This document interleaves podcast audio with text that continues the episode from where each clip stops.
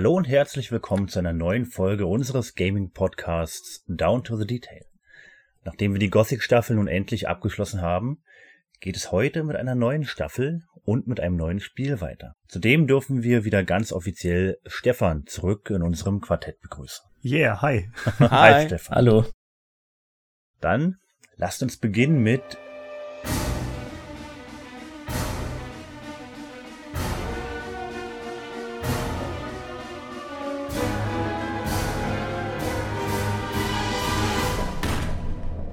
Blair Witch Volume 1 Rust and Par. Yes. Mhm. Entwickelt wurde das Spiel von Terminal Reality. Das ist ein 1994 gegründetes Entwicklerstudio und es existiert leider nicht mehr. Erschienen ist Blair Witch, also das Spiel, am 30.09.2000 und ja, wenn ich mich recht entsinne, hatte es bloß mittelmäßigen Erfolg und mh, eher durchwachsene Kritiken, obwohl ich es persönlich ganz großartig fand. Generell als Fan des Blair Witch Films. Mhm. Ja, das hat mich damals auch so ein bisschen davon gehalten, muss ich sagen. Ich fand den Film auch toll. Hab dann gedacht, ach cool, Computerspiel, was darauf basiert, oder noch Volume 1, dann Mhm. führen die es wahrscheinlich noch weiter und mal gucken, wie die so ein bisschen die Lore davon erweitern, dass man so ein bisschen mehr in das Universum einsteigen kann. Aber gerade diese echt durchwachsenen Kritiken, ich weiß gar nicht, was das waren, so 60er-Bereiche oder sowas eventuell. Ah, ganz so, ganz so schlecht würde ich es gar nicht ansiedeln, aber es kam, glaube ich, nicht weit über 80% Spielspaß. Mhm. Mich freut es auch sehr, dass wir das behandeln. Du hast uns das ja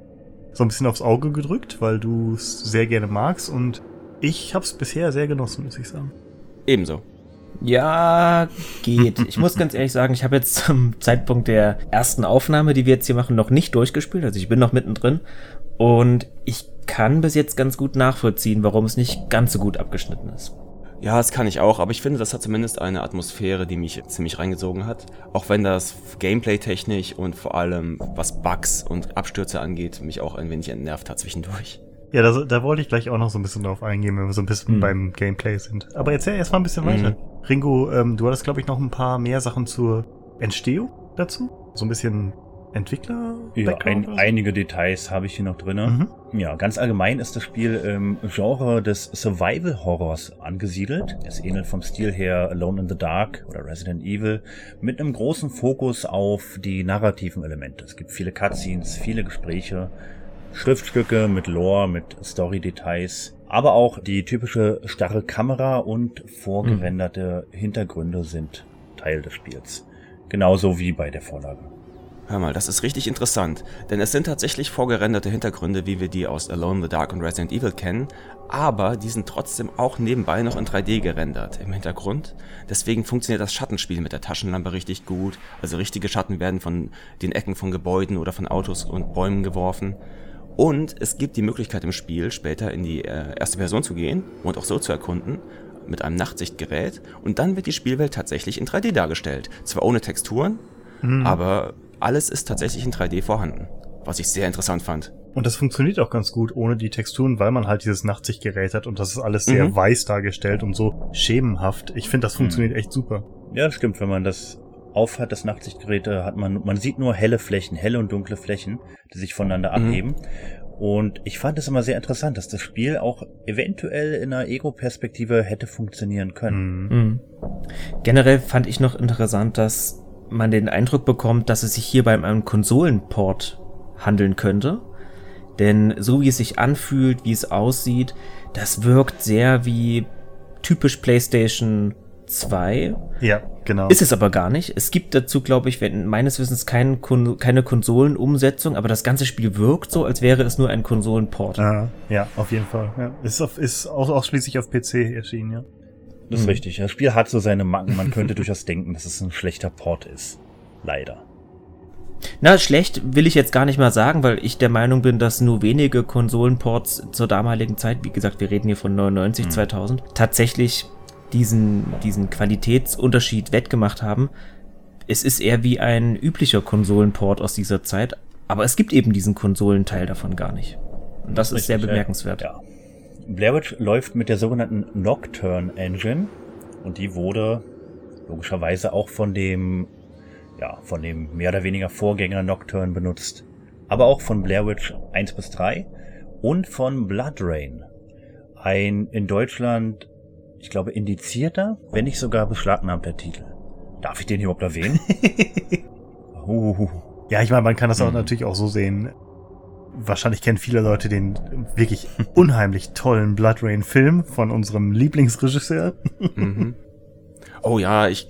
Was damals indiziert wurde, das würde heute alles gehen. Ich habe auch Blood Rain damals gespielt. Wahrscheinlich nicht auf legalem Weg, sag ich mal, sondern mehr so als Abandonware. Äh, hab das nicht gut in Erinnerung. Es war halt dieses äh, kauzige Ka- Vampirspiel, irgendwie ein schlechteres Bayonetta. Genau. Aber ja, richtig. Ähm, Hum- das, das war auch komisch, denn es gibt ja einen zweiten Teil und einen dritten Teil. Die Mhm. wurden dann aber nicht von Terminal Reality gemacht, sondern von unter anderem Human Head Studios, die durch das Original Prey eher bekannt geworden sind und durch Rune äh, wurde der zweite gemacht und der dritte dann nochmal von irgendwem anders. Ja, das stimmt, das ist richtig. Es hat jedes Mal der Entwickler gewechselt und man konnte es so ein bisschen auch an der Qualität des Spiels merken. Die ist denn zum dritten Teil hin ein bisschen abgeflacht, gerade was das Narrative angeht. Mhm, genau.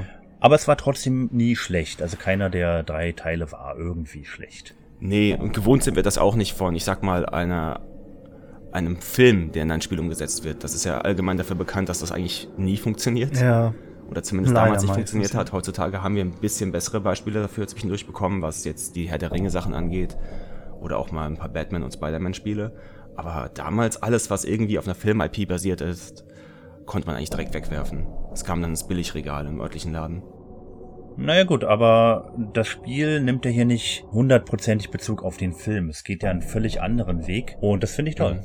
Also das Spiel hat mit dem Film wirklich bloß die, die Story-Grundlage gemein. man muss halt sagen, dass die Spiele, also die ganze Trilogie, das so ein bisschen weiterführen, aber auch so ein bisschen einfach basierend auf den Hintergrundgeschehnissen praktisch des Blair Witch Films, Sachen, die eigentlich nur kurz erwähnt werden. Irgendwelche Story-Schnipsel, die man da so aufgeschnappt hat, gerade jetzt Rust in Par, worauf das gesamte Spiel jetzt eigentlich basiert. Das finde ich eigentlich ziemlich toll, weil es im Film eigentlich relativ kurz erwähnt wird nur. Mhm. Und ich meine, es gibt auch nebenbei bemerkt einen Roman zu Rust in Par. Ich habe den auch, ich habe den noch nicht durchgelesen. Vielleicht äh, kann ich irgendwann im späteren Verlauf unserer Staffel mal Mhm. so ein bisschen was davon erwähnen, wenn ich es dann gelesen habe, wenn es interessant sein sollte. Nur, dass ihr das wisst, äh, den Roman gibt's. Ja, Mhm. es gibt ja das ganze Extended Blair Witch Universe, das Cinematic Universe, genau wie bei Marvel. Und klar, Rust and Par ist Teil davon. Aber klar, der erste Blair Witch Film war halt ein zeitgenössischer Film und hat auch dann in der modernen Zeit gespielt. Das ist ja der berühmte mit den Wackelkameras, das nur auf zwei Kameras gedreht wurde. Diesmal sind wir mitten im Geschehen, in den 40er Jahren und erleben die ähm, Erlebnisse halt, äh, wenn sie geschehen Mhm. sind. Das ist auch so eine Sache, finde ich persönlich, äh, was am Anfang so ein bisschen verwirrt. Weil wenn man jemand ist, der einfach nur den Film kennt und dann denkt, oh cool, äh, dann jetzt mal ein Spiel dazu. Und dann findet man sich eigentlich ganz woanders wieder, als man eigentlich erwartet hätte. Man, man, äh, vor allen Dingen nicht nur irgendwie so, oh cool, der Film, das war halt so, man ging durch den Wald und äh, Wackelkamera und irgendwelche Sagen von einer Hexe. Hier erwartet man eigentlich ursprünglich auch, ah cool, dann geht man da auch durch so einen Wald. Aber das ist erstmal überhaupt nicht der Fall. Also Hm. eine ganze Zeit lang nicht. Ja. Und diese Art Blair Witch Spiele gibt es ja auch, die tatsächlich an den Film mehr angelehnt sind. Genau, also jetzt auch dieser aktuellste Blair Witch Teil, der wann rauskam? Vor ein paar Jahren, glaube ich. Aber wenn wir hier über Blair Witch reden, müssen wir zwangsläufig auch über den ja, 1999 erschienenen indirekten Vorgänger Nocturne sprechen. Mhm. Ein Titel, den damals scheinbar kaum jemand gespielt hat. Also ich kenne niemanden, der sich intensiv mit diesem Spiel beschäftigt hat. Für mich war, war Nocturne grafisch ein großer Sprung nach vorn, was äh, Beleuchtung, Schatten und Materialeffekte anbelangt. Ja, es hatte seine Schwächen, aber ich habe es durchaus gerne gespielt. Mhm. Ich glaube, so eine. Ist, man muss natürlich sagen, da, warum Blair Witch oder auch Nocturne vielleicht nicht so den Widerhall gefunden haben in der Community, liegt vielleicht auch daran, dass die Konkurrenz zu dem Zeitpunkt extrem stark war. Wir sprechen hier von 1999 Nocturne und 2000 Blair Witch. Das ist natürlich die gleiche Zeit, in der zuvor ein Resident Evil 2 oder auch Silent Hill und 2001 Silent Hill 2 rauskam. Da war die Konkurrenz im Survival Horror einfach zu stark. Zu stark zumindest für ambitionierte neue Projekte. Die meisten Mhm. Leute, die sich für dieses Genre interessieren, hingen entweder noch bei Resident Evil oder waren im Silent Hill Lager gefestigt und ja, haben da einfach für ihr Geld, muss man, muss man auch so sagen, etwas mehr bekommen. Ganz zu schweigen natürlich auch von, während Silent Hill und Resident Evil noch relativ frisch waren. Es gab ja auch zum Beispiel den vierten Alone in the Dark Teil, The New Nightmare. Und ähm, Mhm. da, das war auch halt sehr, sehr ähnlich, Gameplay-mäßig. Ja. Gerade weil das so ein etablierter Name war, haben viele PC-Spieler sich halt eher Sondersache zugewendet. Oder ich meine, generell war so diese Third-Person Horror-Action-Sache recht groß mit Spielen wie Nightmare Creatures oder sowas. Ne? Also die Konkurrenz war auf jeden Fall sehr stark, das stimmt. Das ist richtig, aber ich muss sagen, Alone in the Dark 4, The New Nightmare oder A New Nightmare, fand ich jetzt nicht unbedingt besser als Nocturne oder Blair Witch. Ich fand das Spiel ehrlich gesagt recht, ja, ich fand es auch ein bisschen unzugänglicher, muss ich sagen. Aber der Name war eben größer. Die Marke Alone in the Dark ist eben Ja, größer als. Nocturne, eine Marke, die man ja bis dahin nicht kannte. Vielleicht war das auch ein Grund, warum man dann danach den Namen Blair Witch verwendet hat, weil man auf das Franchise eher aufbauen konnte, wollte, als auf Nocturne, was ja vielleicht finanziell ein wenig gefloppt ist. Hm. Vielleicht. Alone in the Dark fing bei mir erst mit Teil 5 an. Oh, ach so. ja gut, aber dann wiederum, du bist ja auch nicht so der DOS-Gamer gewesen. Hm, nee, das ist ach, natürlich okay. klar. Also als die goldene Zeit vorbei war, hast du angefangen, Alone in the Dark zu spielen. Genau. Ja.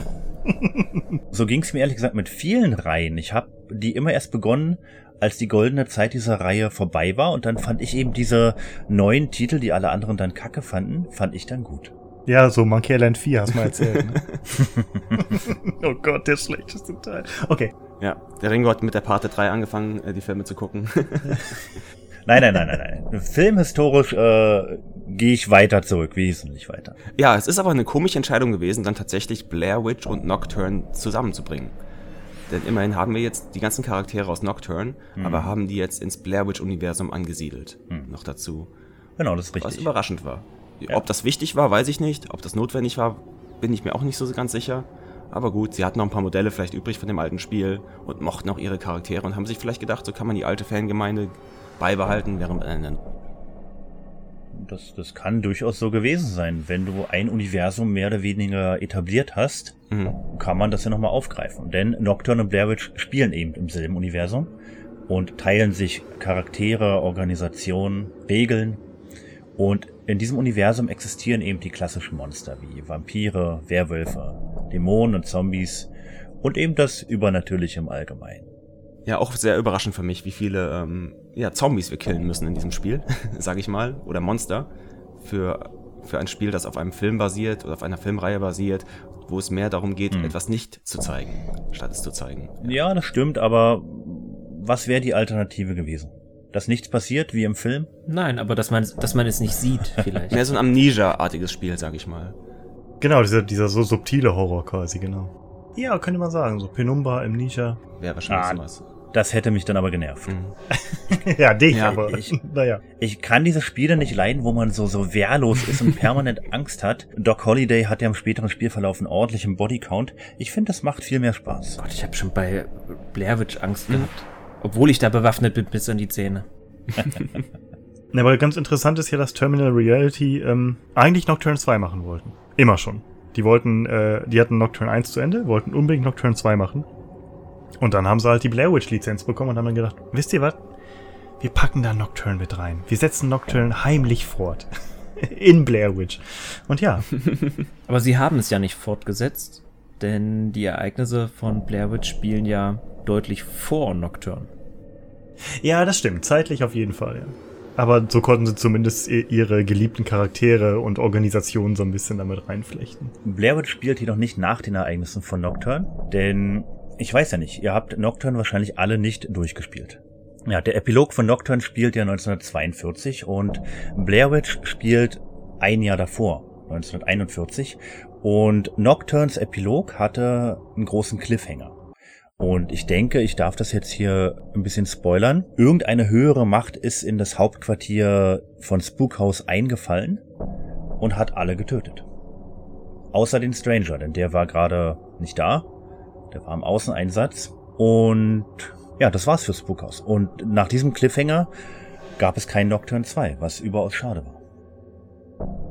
Im Mittelpunkt der Bekämpfung übernatürlicher Gefahren steht hier die Monsterjäger-Organisation Spookhouse, 1902 gegründet von Theodore Roosevelt, ja, den Präsidenten, ähm, nachdem er 1898 im Spanisch-Amerikanischen Krieg auf Kuba einen Werwolf getötet hat.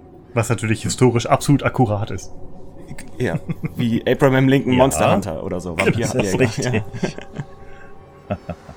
Ja, es ist schon ein bisschen weit hergeholt.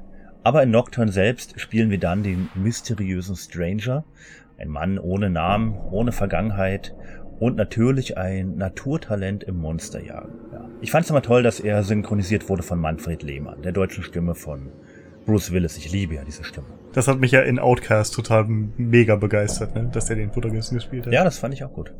Ja, und der Stranger schießt sich im Hauptspiel durch vier lose zusammenhängende Kapitel. Ich fand diese Erzählweise damals wie heute sehr suboptimal, denn man kann diese vier Kapitel auch von Beginn an anwählen. Das heißt, du kannst mit Kapitel 4 anfangen, kannst dann Kapitel 1 spielen. Ja, aber es geht halt, die hängen eben erzählerisch so lose miteinander zusammen. Ja, dass es jetzt kein großer Stolperstein ist. Aber ich fand's doof. Ich hätte mir eine allumfassendere Story gewünscht, eine zusammenhängende. Ich glaube, dass da auch noch so ein kleines, ich sag mal, Relikt davon übergeblieben ist in Blair Witch, wenn man ein neues Spiel startet, dass dann da steht, welchen Fall man auswählen kann. Und da ist natürlich nur der eine Fall, Rust and Power drin. Aber da habe ich auch gedacht, hm, gibt's da weitere Module, die man da reinpacken kann? Und da kann man vielleicht alle drei Volumes von Blair Witch in einen Ordner packen und die dann irgendwie auswählen. Aber das ist offenbar einfach noch übrig geblieben aus Nocturne. Wie auch die Startdatei von Blair Witch, was ich echt inter interessant finde. Das ist nämlich immer noch die Nocturne.exe. Ja, das ist richtig. Da haben sie sich vielleicht nicht ganz so viel Mühe gegeben, Ja. aber hm, was soll's. ja, es ist als wenn man so einen Mod-Manager Ja. startet, wenn man Blair Witch startet Genau. und dann muss man sich erstmal das Spiel aussuchen. Ja.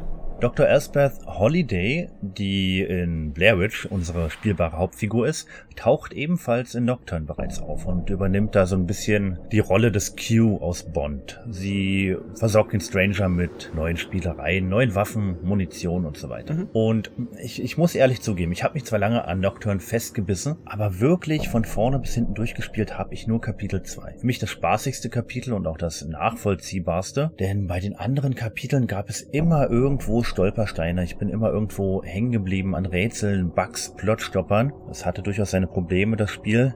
Oder auch generell am Schwierigkeitsgrad. Denn man steht recht vielen Gegnern gegenüber, man hat auch recht viel Munition, aber man stirbt sehr schnell. Und oft reicht für den Spielertod in Nocturne auch schon ein Sturz aus 90 Zentimetern Höhe. Sehr, sehr ärgerlich.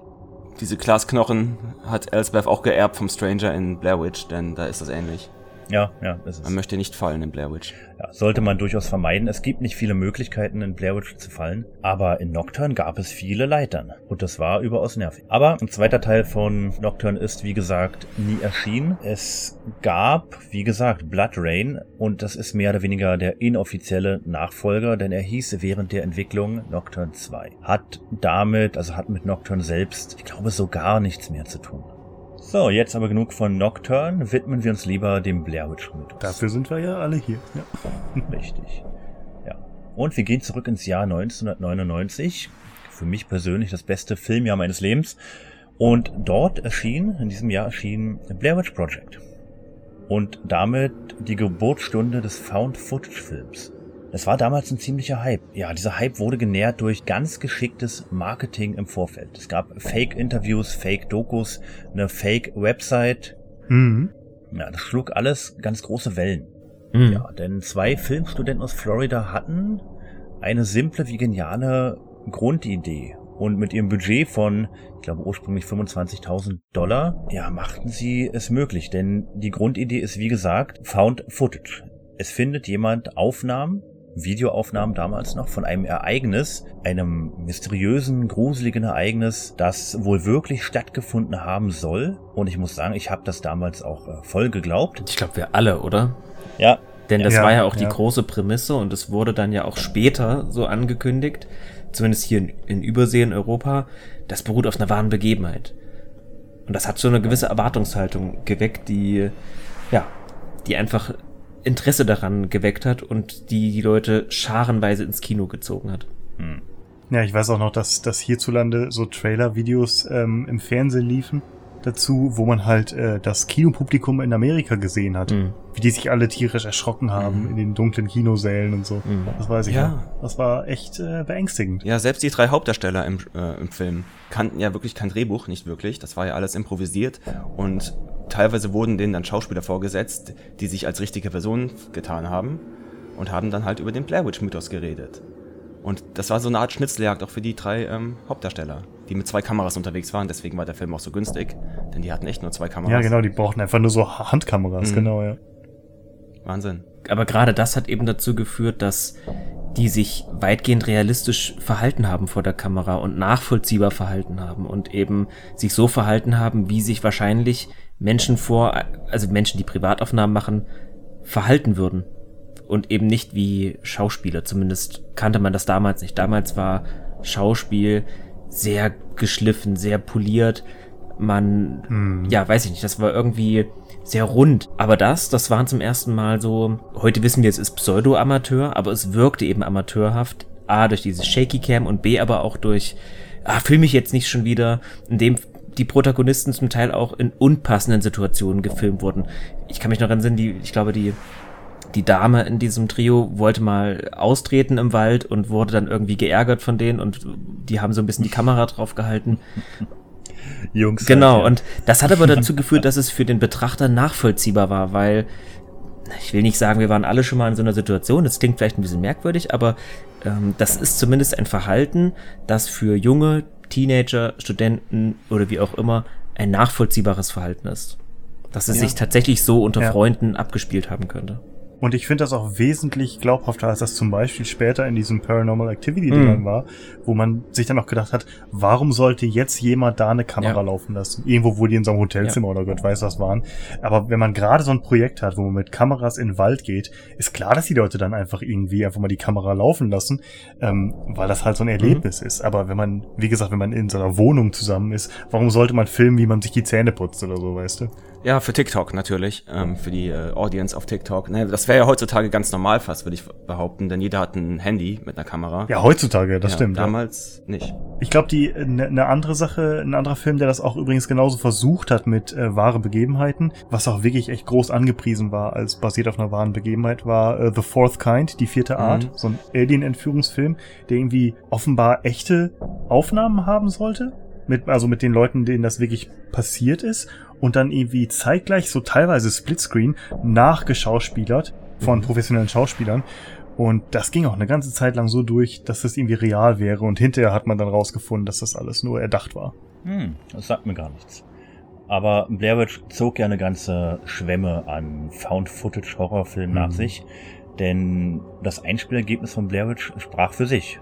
Mit dem Budget von 25.000 Dollar haben sie Einnahmen in Millionenhöhe generiert. Und das lief gar nicht in so vielen Kinos, ne, glaube ich, ursprünglich in Amerika. Nee, in, in 1000 Kinos wurde es uraufgeführt in Ja. Amerika. Ja gut, obwohl 1000, 1000 Kinos, weiß nicht, ob das viel oder... Für so ein großes, für so ein großes Land ist es wahrscheinlich recht wenig. Ja, aber man muss sagen, die drei Schauspieler von Blair Witch haben alle heute noch ein Facebook-Profil und haben alle noch ein Leben. Die sind also nicht gestorben, es war nicht real. Aber wie gesagt, damals hielten es einige für real. Sogar die Mutter von Heather Donahue, der Dame, erhielt Mhm. Kondolenzkarten.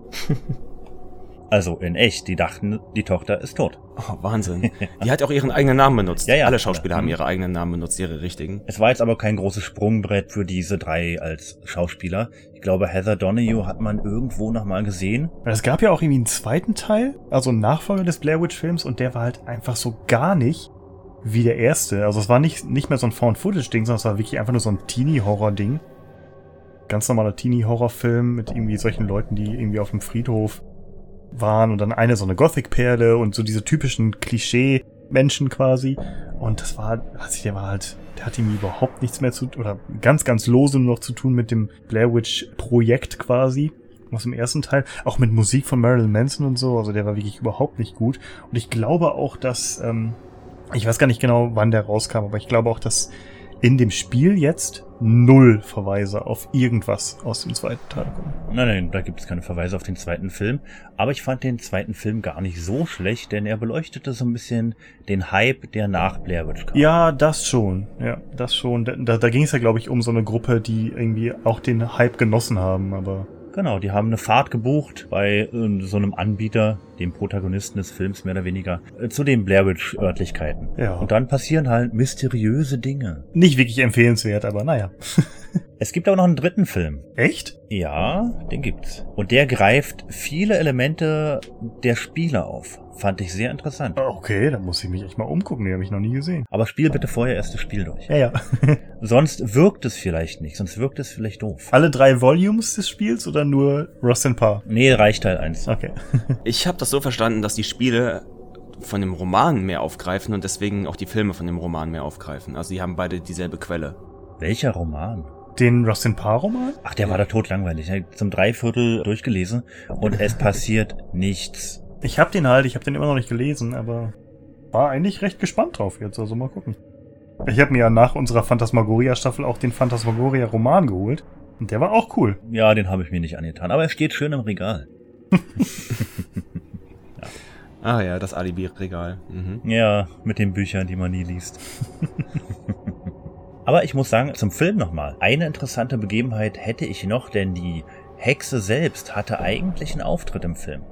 Es war alles vorbereitet und ja, Kenner des Films erinnern sich vielleicht an die Szene Mhm. nachts, wo Hände außen gegen die Zelte klopfen und dann Mhm. preschen alle drei aus dem Zelt raus in den Wald, in die Dunkelheit und dort auf einem Hügel sollte eine Frau in einem weißen Nachthemd stehen. Aber der Protagonist, ich weiß nicht welcher von den dreien, hat vergessen in die Richtung zu filmen. Er sollte nur ganz kurz rüberschwenken, damit man diese Figur sieht. Aber er hat's vergessen und sie haben es nicht ein zweites Mal drehen können. Ja, das war der Regisseur in so einem weißen äh, Strumpfhosending, der sich da hingestellt hat. Ernsthaft? Und auf die Ferne sollte. Ja, das war er selbst und er wurde nicht gefilmt. Dann haben sie es auch nicht nachgefilmt. Und dann wurde das einfach rausgenommen. Ist vielleicht besser so gewesen. Ich fand auch, dass es besser war. Das hat mehr dazu beigetragen, dass die Leute es Mhm. lange für real hielten. Hätte da noch so eine Hexenfigur gestanden, hätte man vielleicht gezweifelt, weil es ein bisschen zu viel gewesen wäre. Sollen wir das, das Ja. wirklich echt, also meines Erachtens, grandiose Ende des Films spoilern oder nicht? Ach, äh, der Film ist von 1999. Kann man wohl, oder?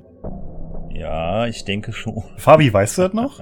Die sind doch dann in so ein Haus und dann stand der eine in der Ecke und dann ist die Kamera umgefallen und dann war der Film vorbei. Genau, es gab ja irgendwie so, es, ja, das, das klingt natürlich jetzt total antiklimaktisch, so, oh, da, so hat's geendet. Aber das Krasse war ja, man hat irgendwie vorher wohl gehört, so eine Sage, dass irgendwie die Hexe irgendwelche entführten Kinder dazu gebracht haben, dass sie irgendwie in den Ecken eines Raums standen mit dem Gesicht in die Ecke. Ja, und dann hat man hinterher wirklich den einen Typen, der sich von der Gruppe getrennt hat, äh, da gesehen. Und dann fiel die Kamera um und das war's. Ja, gut, aber jetzt erstmal genug vom Film. Wir sollten langsam mit dem Spiel selbst anfangen. Ich weiß noch, ich habe es mir damals gekauft im Pro-Markt, zusammen mit dem Film auf VHS. Hab erst den Film geguckt und dann das Spiel installiert.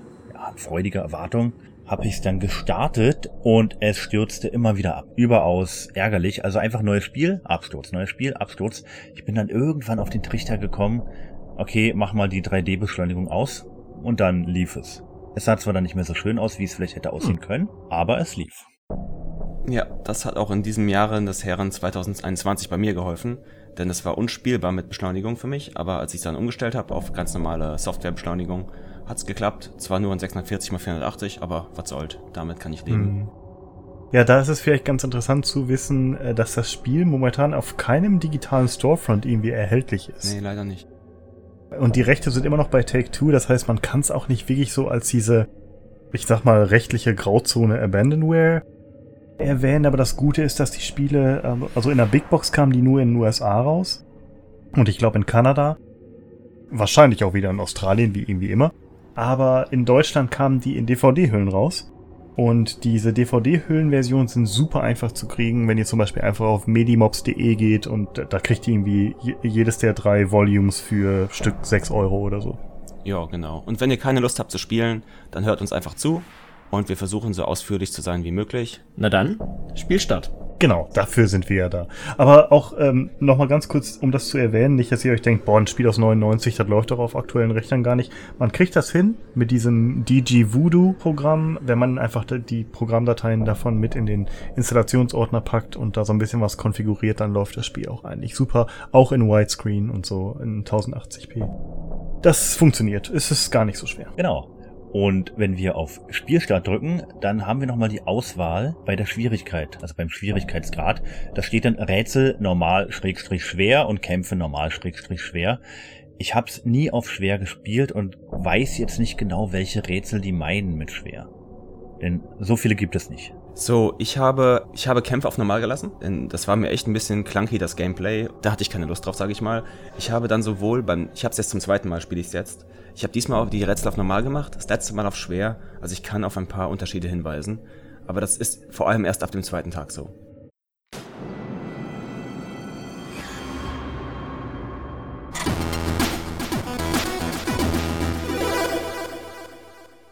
Und wir beginnen mit dem Spiel. 1941. Dr. Elspeth Holiday sitzt in einer Arrestzelle des Spookhaus und wartet auf ihre Exekution. Ein Mann in Uniform, General Biggs, fragt uns, ob wir noch irgendwelche letzten Worte sagen wollen. Sie wurden entwaffnet und vorbereitet. Haben Sie vor Ihrer Exekution noch etwas zu sagen, Elspeth Holiday? Nein, ich bin bereit. Sehr gut. Wenn sich das Tor auf Ihrer rechten Seite öffnet, kommen Sie rein. Aber Doc Holliday lehnt kaltschnäuzig ab und betritt den nächsten Raum. Es ist ein rostiger Metallraum mit einem elektrischen Stuhl in der Mitte. Kommen Sie rein.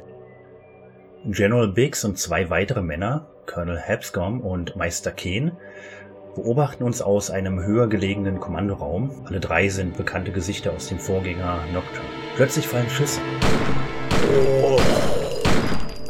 Eine Tür öffnet sich und zwei Zombies stürmen auf uns zu. Direkt dahinter der Stranger, der Protagonist des Nocturne. Er streckt beide mit seinen Pistolen nieder und spricht uns an. Wie lief Ihr Training diesmal, Stranger? Gut. Gute Arbeit, Soldat.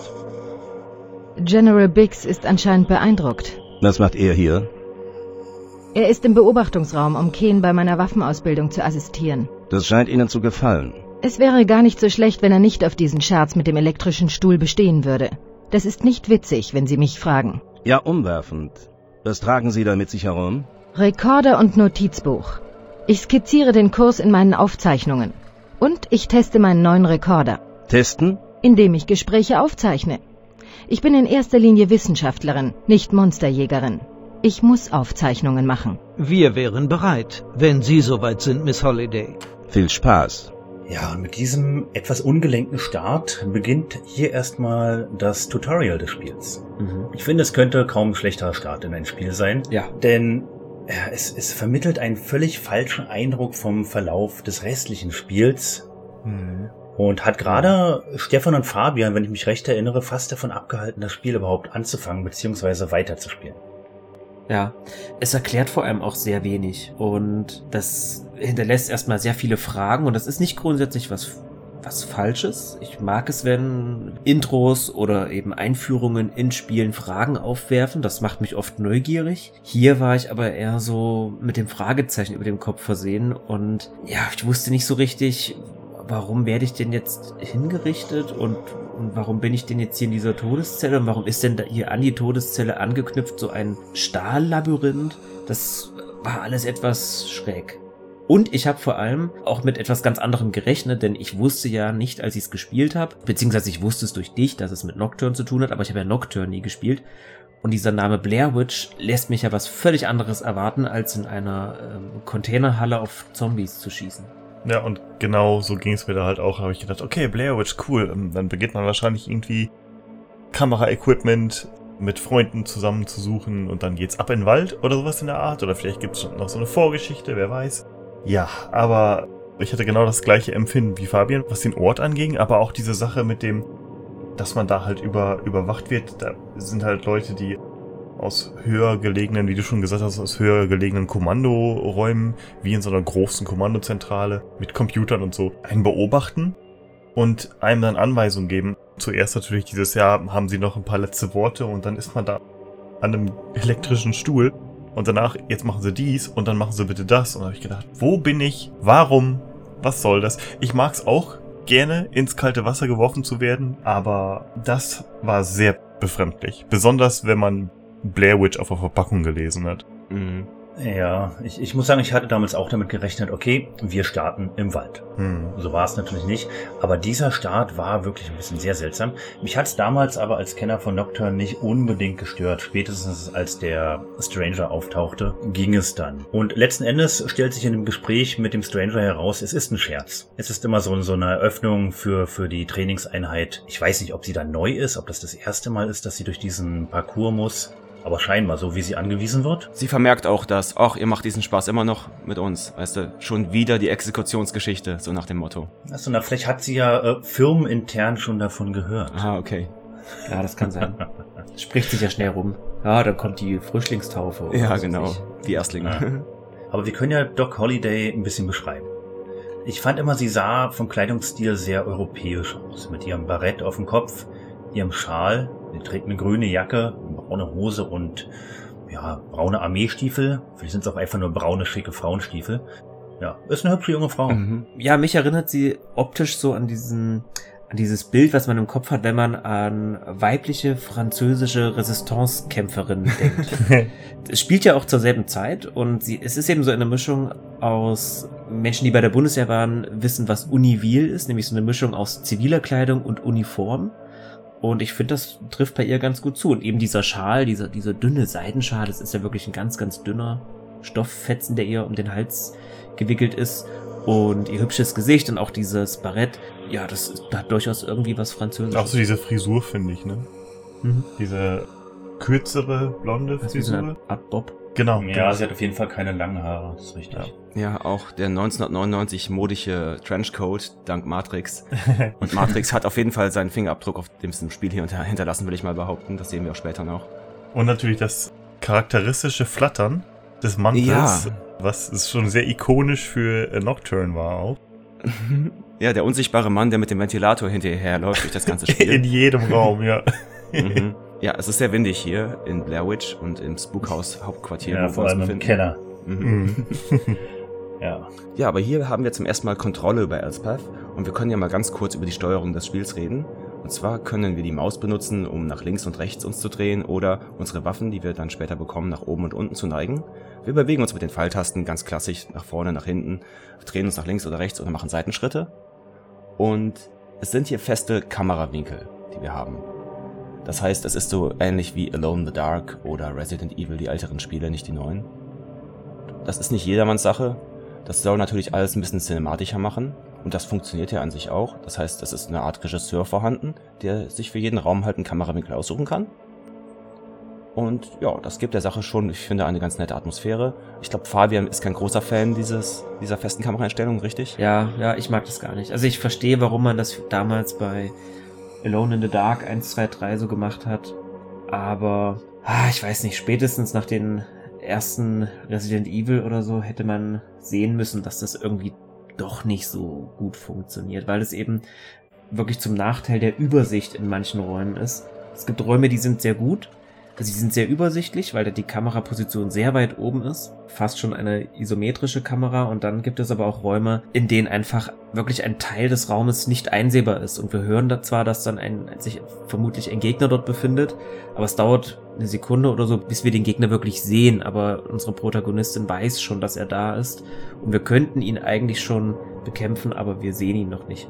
Klar, natürlich können wir da in dieses Unbekannte schießen und wir würden ihn wahrscheinlich auch treffen. Aber ja, mir gefällt's nicht so gut.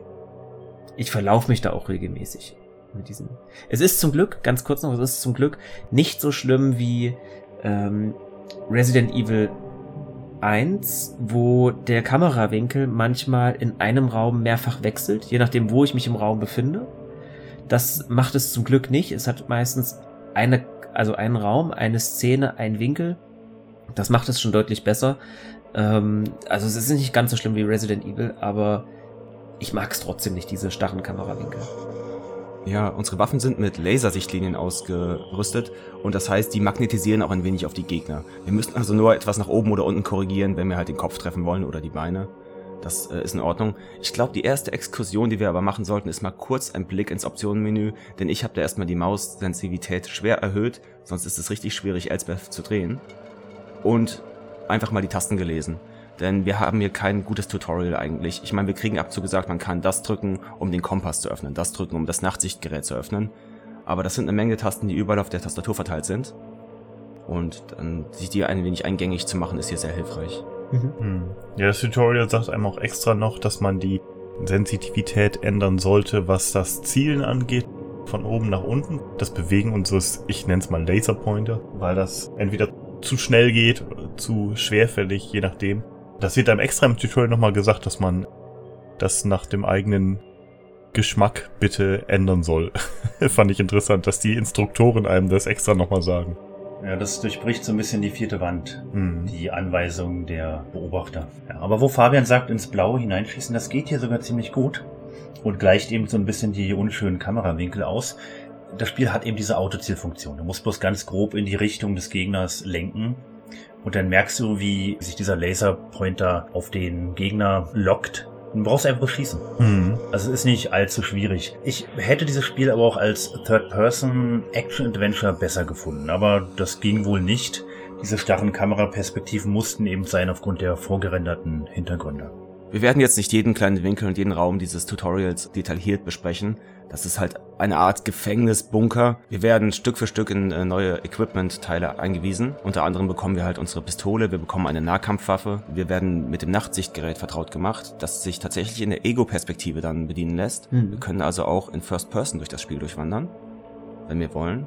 Was ich sehr interessant fand. Und dann sagen auch die Leute oben im Kommandoraum, jetzt musst du nur noch den Ausgang finden quasi, an den Monstern vorbei. Und wir werden dabei halt deine Zeit testen und wie viel Mhm. Munition du benutzt. Ich glaube, das hat keine Auswirkungen. Mhm. Hat's nicht. Ob nein, ich treffe oder nicht. Ja, ich habe da keine Unterschiede gesehen. Ich habe mal versucht, einfach mal ein bisschen daneben zu schießen und meine Waffen leer zu machen und den Rest nur noch mit dem Brecheisen zusammenzuschlagen. Aber ich habe einmal den gleichen Kommentar bekommen am Ende. Ganz generell ist allerdings zu sagen, auch wenn wir jetzt nicht auf alle einzelnen Räume eingehen würden, das wird viel zu lange dauern. Vor allen Dingen, weil alles sehr, sehr gleich aussieht. Nur um das mal ganz grob zu beschreiben, man hat immer so einen grau gefliesten Boden und äh, sehr weite Räume eigentlich. Und äh, es ist sehr düster gehalten hier. Ja, das ist richtig. Hier kann man die Taschenlampe benutzen. Und ich muss sagen, dieser, dieser Lensflare-Effekt bei der Taschenlampe, generell bei Nocturne und Blair Witch, den fand ich immer sehr schick. Mhm. Auch beeindruckendes Schattenspiel mit der Taschenlampe. Tatsächlich, dass sie halt an Ecken nicht einfach nur einfach alles erhält, sondern tatsächlich, wie eine Taschenlampe sich verhalten sollte. Das Licht richtig reflektiert. Sehr schön. Ja, am Ende dieses Tutorials, nachdem wir halt die Tür gefunden haben zum Ausgang, können wir im harten Schwierigkeitsmodus, was die Rätsel angeht, noch kurz auf den Stranger wieder treffen. Und Elsbeth gibt dann einen kleinen Kommentar ab, dass er immer noch raucht und nimmt ihm seine Zigaretten ab.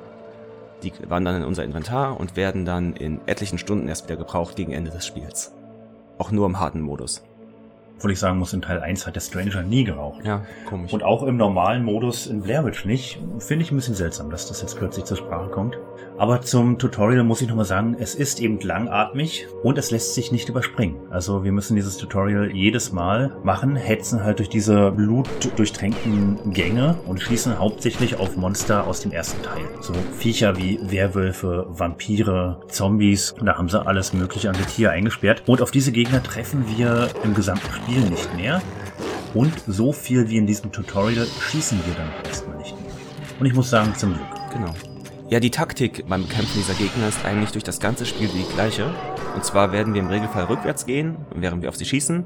Und wenn wir dann rückwärts gegen eine Wand laufen, beziehungsweise keinen anderen Ausweg mehr haben und die Gegner kommen auf uns zu, die alle Nahkämpfer sind, dann drehen wir halt einen Kreis um die, um uns wieder ein bisschen Abstand zu schaffen und schießen weiter. So habe ich es zumindest für das ganze Spiel gemacht. Und das funktionierte dann auch einigermaßen. Ja, das stimmt. Fernkämpfer gibt's in diesem Spiel gar nicht.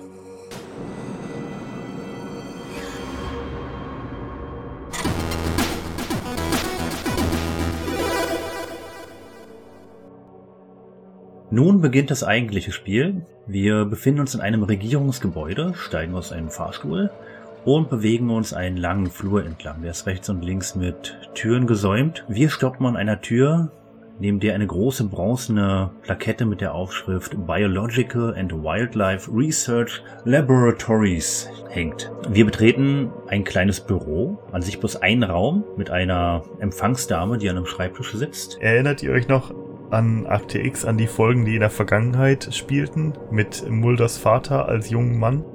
Ich bin kein Akte X-Mensch. Mich hat das total daran erinnert, weil das, also diese Geheimgesellschaft Mhm. mit diesen Fluren und dann so Türen und dahinter sind dann irgendwelche Agenten. Ich habe sofort gedacht, okay, ist irgendwie Pentagon oder so. Geheime, geheime Räume im Pentagon. Ja, Und wieder etwas, wo ich gedacht habe, warum? Es ist doch Blair, aber okay, okay, okay, was soll's. ja, das ist wie der Kühlschrank mit dem alkoholfreien Bier im Quickie Mart. Da geht keiner rein, also interessiert sich auch keiner für die Wildlife Research Laboratories. Nee, aber klar, das ist ganz klassisch halt eine geheime Gesellschaft, wie die Steinmetze oder ich dachte an Control, das Remedy-Spiel. Und dort versteckt sich dann Spookhaus. Richtig, genau. Wir betreten diesen Raum. Hinter uns taucht plötzlich der Stranger auf, den wir schon im Tutorial getroffen haben. Stranger? Wo kommen Sie denn her? Vom gleichen Ort, von dem Sie kommen. Das ist nicht möglich. Ich war gerade in der Eingangshalle und... Ach, ist egal. Würden Sie ihr die Ehre erweisen, Stranger? Sie wissen, wie ich über dieses lächerliche Ritual denke. Dann erlauben Sie. Die Welt ist ein dunkler Ort. Wer beschützt die Welt vor der Dunkelheit? Wir. Die Synchronisation in diesem Moment ist ganz, ganz schrecklich, vor allem von der Sekretärin. Findest du? Ja, aber auch generell. Elspeth Holidays Stimme ist unerträglich, muss ich sagen. Hör dir mal das Original an, da hat sie noch so einen leichten englischen Akzent drin. Das klingt wesentlich besser. Ja, genau, einen britischen, ja. In der deutschen Synchro klingt sie immer irgendwie bockig. In jeder Lebenslage. Ja, aber im Englischen hat sie das nicht. Ja, aber sie ist ja auch eine. Heutzutage würde man, würde man sagen, eine Feministin und damals war das wahrscheinlich eher so im Sinne von äh, starke Frau, die sich um jeden Preis durchsetzen muss, weil es da noch wirklich schwieriger war und deshalb immer ein bisschen angepisst klingt. Wer weiß. Nee, genau. Ich habe es in Englisch auch gespielt. Also ich habe es erst in Deutsch gespielt und dann da so ein bisschen in Englisch rumprobiert, nur um zu gucken, wie die Sprachausgabe so ist.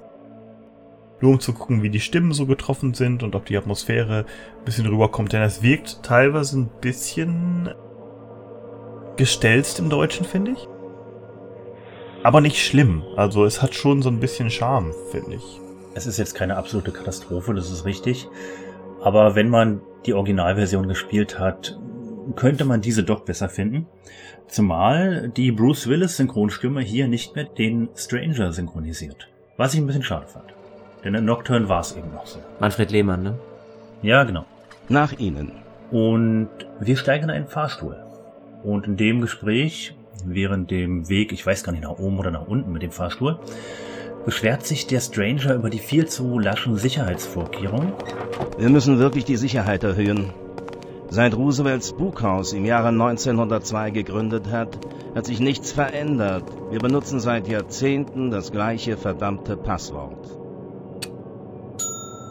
Wir werden berechenbar. Sie sind einfach ein wenig paranoid. Wer ist schon verrückt genug, hier durch die Vordertür hereinzuspazieren? Doc Holliday belächelt ihn ein bisschen, aber da sagt der Stranger einen geradezu prophetischen Satz. Wer das auch immer sein mag, es wird Ihnen nicht schwer fallen, hier hereinzukommen. Und die Zuversicht wird Ihnen schon vergehen, wenn Sie in einem Jahr tot sind. Was? Und das ist so, ein, so eine kleine Anspielung auf das Cliffhanger-Ende von Nocturne, wo dann genau das passiert. Alle sind tot. Spoiler, der hatten wir schon gespoilert. Nach der etwas unangenehmen Fahrstuhlfahrt mit dem Stranger begeben wir uns direkt durch die Räumlichkeiten von Spookhouse zum Missionsbriefing zu unserem Vorgesetzten und Leiter der Einrichtung Colonel Hapscom. Der Colonel war ein ehemaliger Großwildjäger aus den englischen Kolonien Indiens, in welchem er Kontakt mit dem Übersinnlichen hatte. Er sieht sehr verlebt aus. Ihm fehlt ein Auge, das er hinter der Augenklappe verbirgt. Er hat eine Hakenhand, er humpelt. Er hat eben schon sehr viel erlebt und das wollen sie uns direkt alles auf einmal an dieser Figur zeigen. Ich denke, die Hakenhand hätte vielleicht gereicht oder nur das Auge oder nur sein Humpeln. Ich fand ihn immer so ein bisschen zu viel. Aber ist nicht das ganze Spookhaus ein bisschen zu viel? Ja, die erinnern mich alle so ein wenig an die Liga der außergewöhnlichen Gentlemen, wo dann halt auch Ja, siehst du? der Großwildjäger, der Unsichtbare, hier in diesem Fall ist eine Vampirin später vor Ort, ne? Genau, auf die wollte ich gerade hinaus, ja. Aber erzähl ruhig weiter. Ja, wir betreten diesen dunklen Raum. Ein Projektor läuft und der Colonel gibt uns eine kurze Zusammenfassung unserer Mission. Holiday, bitte setzen Sie sich. Colonel, Ihre Nachricht klang ziemlich dringend. In Maryland gab es mehrere äußerst brutale Morde. Ein alter Einsiedler namens Rustin Parr kam nach Burkittsville und erklärte dort, es sei endlich vollbracht. Als die Behörden sein Haus untersuchten, fanden sie dort die Leichen von sieben Kindern im Keller. Alle waren schrecklich verstümmelt. Ziemlich grausige Angelegenheit. Verstümmelt? Rituell gefoltert, bevor man sie umbrachte. In ihre Körper waren seltsame Symbole geschlitzt. Einige davon waren sogar verheilt und vernarbt. Er hat jedes einzelne von ihnen ausgeweidet. Man konnte aber nirgends eine Spur der Eingeweide finden. Das FBI schickte Agenten, um den örtlichen Sheriff zu unterstützen. Sie berichteten von Ereignissen, die Spookhouse zu der Überzeugung brachten, dass in dem kleinen Ort mehr umgeht als nur ein kranker alter Mann. Parr sagte bei seiner Vernehmung, er habe für den Geist einer alten Frau getötet, der in den Wäldern lebe. Natürlich dauerte es nicht lange, bis die alten Erzählungen über die Hexe von Blair wieder auflebten. Ich möchte, dass Sie nach Burkittsville fahren und Nachforschungen anstellen. Rufen Sie den Stranger, wenn Sie Hilfe brauchen. Wenn Sie jemand fragt, sagen Sie, dass Ihre Nichte seit einigen Monaten vermisst wird und dass Sie glauben, Parr könne etwas damit zu tun haben. Und vermeiden Sie jede Art von Konfrontation. Diese Menschen haben einen Albtraum hinter sich, übernatürlich oder nicht. Wenn Sie weiterkommen wollen, dürfen Sie die Menschen nicht verschrecken. Ich werde daran denken, Colonel. Ja, eigentlich sollte der Stranger bei diesem Briefing mit dabei sein. Er kommt aber etwas später. Und als er den Raum betritt und mitbekommt, dass es um die Hexe von Blair geht, verlässt er den Raum. Ja. Der Colonel und scheinbar auch Doc Holliday haben mit dieser Reaktion gerechnet. Denn der Stranger war wohl schon mehrfach in den Wäldern der Black Hills und konnte dort nie irgendeine Spur von Übernatürlichem oder von Hexen finden. Was ich persönlich dann im späteren Spielverlauf, also wenn man den späteren Spielverlauf betrachtet, etwas merkwürdig finde, dass er gar nichts komisch fand dort an diesem Ort und wir werden ja relativ schnell Zeuge von sehr, sehr vielen komischen Dingen. Das fand ich dann nicht ganz glaubwürdig zu diesem Zeitpunkt. Also vor allem, wenn ich mich jetzt wo ich das Spiel schon weitergespielt habe. Ich habe es noch nicht durch zum Zeitpunkt dieser Aufnahme, aber gemessen an dem, was ich jetzt schon weiß, finde ich sehr, sehr merkwürdig, dass er nichts gefunden haben will dort. Ist durchaus nachvollziehbar. Er muss am falschen Zeitpunkt da gewesen sein, ja. Als gerade nichts ging. Ja, vielleicht war jetzt eine bestimmte Sonnenwende oder sowas. Ja, da vergehen ja auch immer 100 Jahre, wo nichts geschieht und auf einmal verschwinden wieder 10 Kinder. Und dann wieder 100 Jahre nichts. Also, Aber ich denke, der Stranger ist einfach kein Ermittler im eigentlichen Sinn. Er geht hin, guckt, wo sind die Monster, erschießt alle und wenn keine da sind, dann haut er nach fünf Minuten wieder ab, weil er langweilt ist. Nachdem wir mit dem Briefing fertig sind, müssen wir uns Richtung Labor begeben. Auf dem Weg dorthin können wir auch in den Gängen noch so ein Gemälde finden, das so ein wenig wie diese Renaissance-Anatomie-Gemälde aussehen.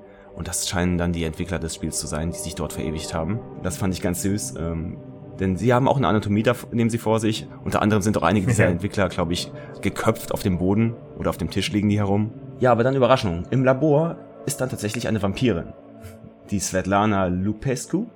Sag ich das korrekt? Mhm. Aber nur Halbvampir, ja? oh, Entschuldigung. Lass mal die Kirche im Dorf. Ein Dampir. Wobei ich mich eben frage, was ist denn ein Halbvampir? Also entweder man ist Vampir oder man ist keiner. Man könnte es mit ähm, dem Universum von Vampire the Masquerade erklären. Da gibt's ja auch diese Dünnblüter, aber das wird ja hier im Spiel nicht weiter erklärt. Ähm, Ich glaube, sie ist so ein typischer Daywalker.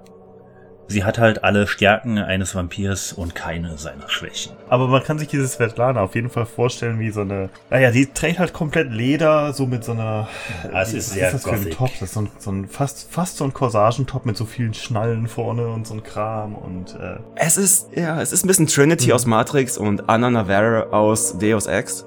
Ja, und sie ist eben der Prototyp zu Blood Rain. Mhm. Vom selben Entwickler. ja, genau. Ja, macht Sinn. Hier wird sich nochmal so ein bisschen, äh, der Stranger ist übrigens auch im Raum. Warum auch immer beide jetzt dort sind. Wo ist Justine? Sie ist früher nach Hause gegangen. Ich soll Ihnen ausrichten, dass sie nicht bleiben konnte und dass Sie auf sich aufpassen sollen. Sie machen sich so ein bisschen lustig über Doc, dass sie jetzt in diesen Wald geht. Mit ihren ganzen technischen Spielereien, die sie dabei hat. Sie ist ja Wissenschaftler.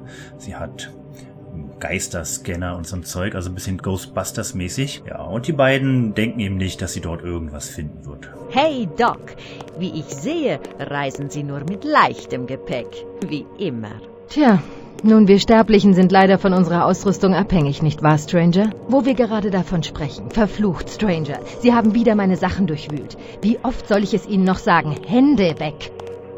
Svetlana, ich benötige meinen spektralen Bewegungsmelder.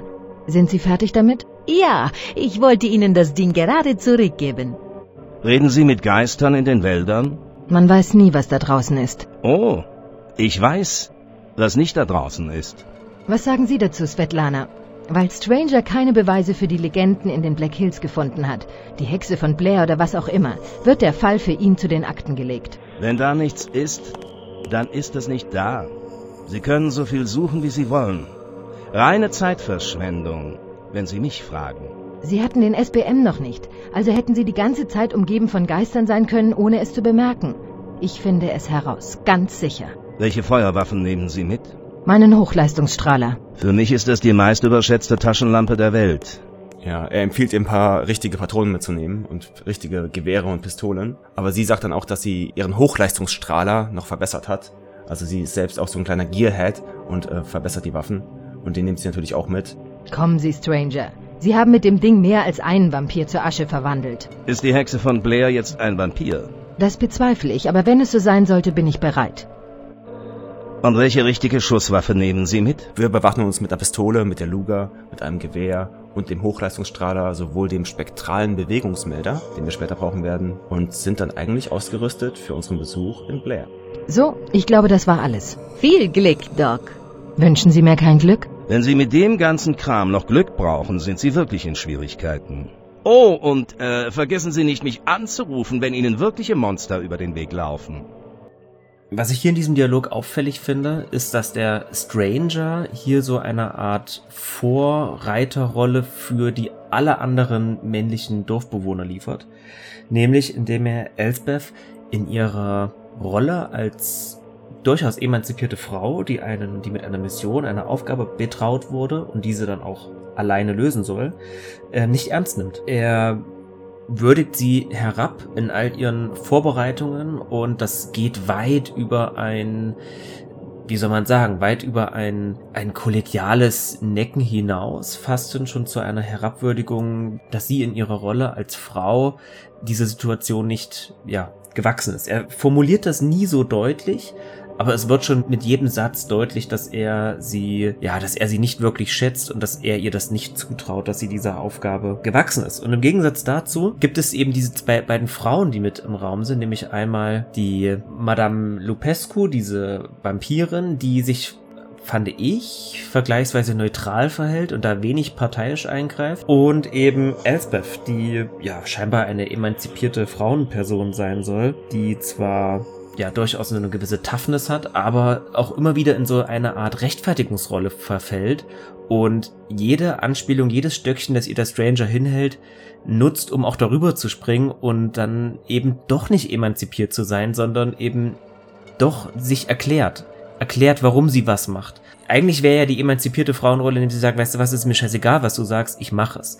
Was aber Elsbeth ja, ja. macht in dem Moment, ist, dass sie sich erklärt und sagt, ja, aber ich mache das so und so, weil. Und der Stranger ist eigentlich nur in der vordere Position und Elsbeth immer nur in der Defensive. Und das fand ich schon fast unangenehm aus Elsbeths Position. Mich hat das ganz stark an irgendwelche Comicreihen erinnert, wo dann die Frauen immer, weiß ich, auf, auf jeden Spruch, der da kam, die mussten immer so einen, so einen One-Liner haben, um quasi den vorherigen Satz noch zu übertreffen. Und das ist wirklich so ein bisschen so, so arg defensiv und arg ich lenke das jetzt aber um und äh, an, anstatt, wie du sagst, dass man sagt, ja komm, okay, das lasse ich jetzt einfach mal so, das, das würdige ich mit keiner Antwort, das war einfach nur ein Spruch, muss immer ein weiterer Spruch folgen, das stimmt schon, ja. ja.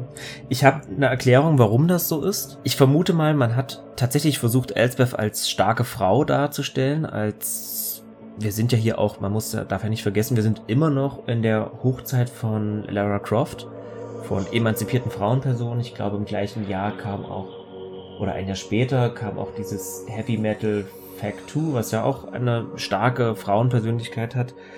Ähm, ich glaube aber vielmehr, dass diese Erläuterungen, die Elsbeth abgibt, dazu dienen, um den unwissenden Spieler zu informieren, was jetzt gerade passiert, warum sie was mitnimmt, für was welcher Ausrüstungsgegenstand gut ist. Ja, das ist richtig, das ist mehr so eine Expositionsszene. Ich habe da auch nicht unbedingt immer so fehlenden Feminismus rein interpretiert. Gut, den gab es 1941 wahrscheinlich auch noch nicht so doll, sondern eher mh, hm, diese Kluft zwischen den wissenschaftlichen Mitarbeitern bei Spookhouse und zwischen denen, die nur schießen. Also zwischen den Bullies und den Nerds. Ja, sehe ich genauso. Ja, ich konnte auch keinen Sexismus beim Stranger rauslesen, sondern es klang für mich einfach, dass er nichts von diesem technischen Hokuspokus von Elspeth hält. Ja. Mhm. Und er einfach nur, er möchte Schießpulver. Und das war alles, was ich daraus lesen konnte. Ja, das kann auch gut sein, ja. Ich glaube, wenn das ein männlicher Darsteller gewesen wäre, hätte das gleiche gemacht, wenn das ein Nerd gewesen wäre. Genau, zumal der Stranger ein Persönchen für sich ist. Aber diese Problematik, die Fabian anspricht, dieses Herabwürdigen von Frauen, das kommt später noch oft genug. Ja, ein paar Mal auf jeden Fall. Mhm. Ja, die männlichen Figuren sind später etwas unsympathisch. Mhm. Nicht alle, aber einige. Genau, also wenn man sich für diesen Aspekt interessiert, mit dem Frauenbild an sich und wenn man gerne so ein bisschen in diese Richtung reinliest, generell bei Spielen, Emanzipation und wie ist das Frauenbild, wie nicht, kann man das gerne so sehen. Ich persönlich habe mir da gar nicht die größten Gedanken drüber gemacht, muss ich sagen. Weil das wirklich jetzt hier mehr so war wie die Nerds und die Jocks, so ein bisschen, ne? Sowas wie, wer sitzt mit wem am, am Esstisch in der Kantine. Aber, ähm, und ich fand das auch irgendwie ganz sympathisch, ne, dass man gemerkt, dass da im Spookhaus so eine Dynamik ist zwischen den verschiedenen Leuten. Das ist auch vielleicht einfach nur eine Charakterisierung, ne? Wer ist wie, so dass man hier genau mitbekommt, wo die alle in einem Raum sind, wie stehen die eigentlich so zueinander? Wie ist Svetlana? Wie ist der Stranger und wie ist Elspeth? Und das hat ganz gut funktioniert, fand ich. Aber jetzt geht's nach Burkittsville. Endlich. Genau, auf nach Burkittsville.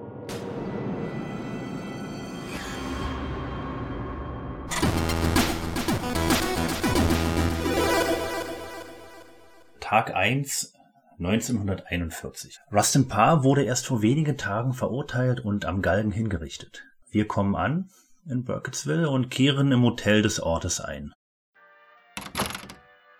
Willkommen in Burkittsville, Ma'am. Hätten Sie wohl ein Zimmer für mich? Natürlich. Ihr Ehemann kommt sicherlich nach. Ich bin nicht verheiratet. Ah, ich, ich verstehe. Sie sind also ganz allein unterwegs. Ja, das bin ich. Gibt es da ein Problem? Natürlich nicht, Ma'am. Überhaupt kein Problem. Als wir uns im Büro des Managers anmelden wollen, wartet er die ganze Zeit auf unseren Ehemann. Und hier haben wir gleich mal den Bogen gespannt. Denn eine alleinreisende Frau scheint zu dieser Zeit, gerade in der ländlichen Gegend, mhm. sehr ungewöhnlich. Da muss ein Mann mit dabei. Zum Schutz. Genau, und das war tatsächlich, ich habe tatsächlich im, im, im Tutorial noch nicht so viel darüber nachgedacht, was der Stranger mir da alles gesagt hat. Aber gerade, dass ich im regulären Spiel sofort so empfangen werde, das ist ja einer der ersten Sätze, die kommen vom, von einem NPC, haben mich tatsächlich vermuten lassen, ob Sexismus hier ein Leitmotiv ist in diesem Spiel, weil es, wie gesagt, sofort einer der ersten Sätze im Hauptspiel ähm, die Frage nach dem Ehemann ist. Und es kommen ja tatsächlich, wie wir schon festgestellt haben, auch noch andere Männer, die sich ein wenig abfällig oder belustigend über Elsbeth auslassen aber man kann schon so viel vorwegnehmen. Vermutlich ist Sexismus kein Leitmotiv des Spiels. Nee, schlimmer wird's auch nicht, glaube ich, als bei dem Hotelmanager hier. Und der wird auch ganz klein, nachdem Elsbeth sich dann ein wenig darüber beschwert.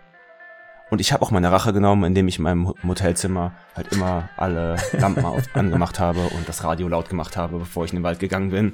Die Stromrechnung war dann meine Rache. Ich, ich krieg gerade wieder so leichte Flashbacks zu unserem Phantasmagoria durchspielen, wo man auch so, wo wir auch Aha. ein bisschen darüber gesprochen haben, wie reagiert Adrian auf die äh, Leute in den Läden und so. Das, ich habe direkt, als ich dann mit dem Hotelbesitzer gesprochen habe, ich gedacht, oh nee, da kommt gleich wieder so, so ein Typ, der der hinterher eine Frau da einlädt und mit ihr so Gucci Gucci. Nein, aber so schlimm war es natürlich nicht. Äh, der Typ, was ich übrigens auch sehr toll finde an dem Spiel, ist, dass die Gesichtstexturen sozusagen wirklich toll aussehen. Die sehen wirklich aus wie, ähm, das, man, man kann sich das wirklich vorstellen wie eine, wie in einer Spielfilmserie sozusagen, also wie in einer, in einer richtigen Serie quasi. Ähm, die Gesichter haben die wirklich toll gemacht darin, weil die alle so ein bisschen, äh, die, die Gesichtsausdrücke davon, da, die sind natürlich starr, wobei sich die Münder bewegen, habe ich, sage ich das ist das, ist das richtig oder? Ja, ne? Genau, genau. Aber gerade dieser, dieser Standard-Gesichtsausdruck, den die meisten Charaktere haben, der passt einfach perfekt zu deren, wie die sich im Spiel verhalten und wie die auch sprechen. Also keiner davon hat irgendwie jemals, und das finde ich irgendwie komisch, aber das hat gut funktioniert, keiner hat jemals einen falschen Gesichtsausdruck für die Art, wie er dargestellt wird. Und gerade bei dem Hotelbesitzer, der hat so, so einen leicht müden Blick und einen leicht, ähm, weiß nicht, mürrischen Blick, aber nur so, also nicht, nicht so übertrieben.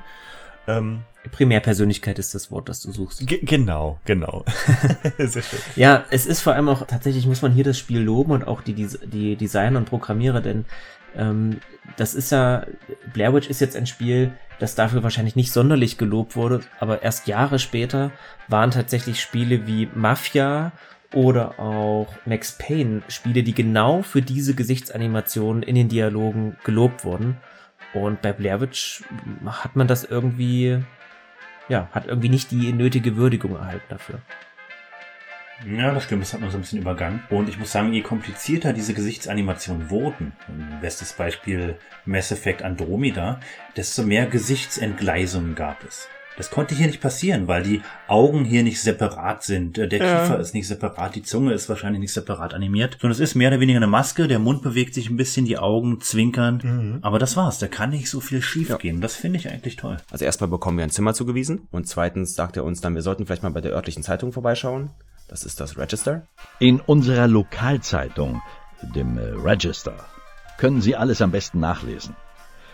Irgendwo sollte sich noch ein Exemplar auftreiben lassen.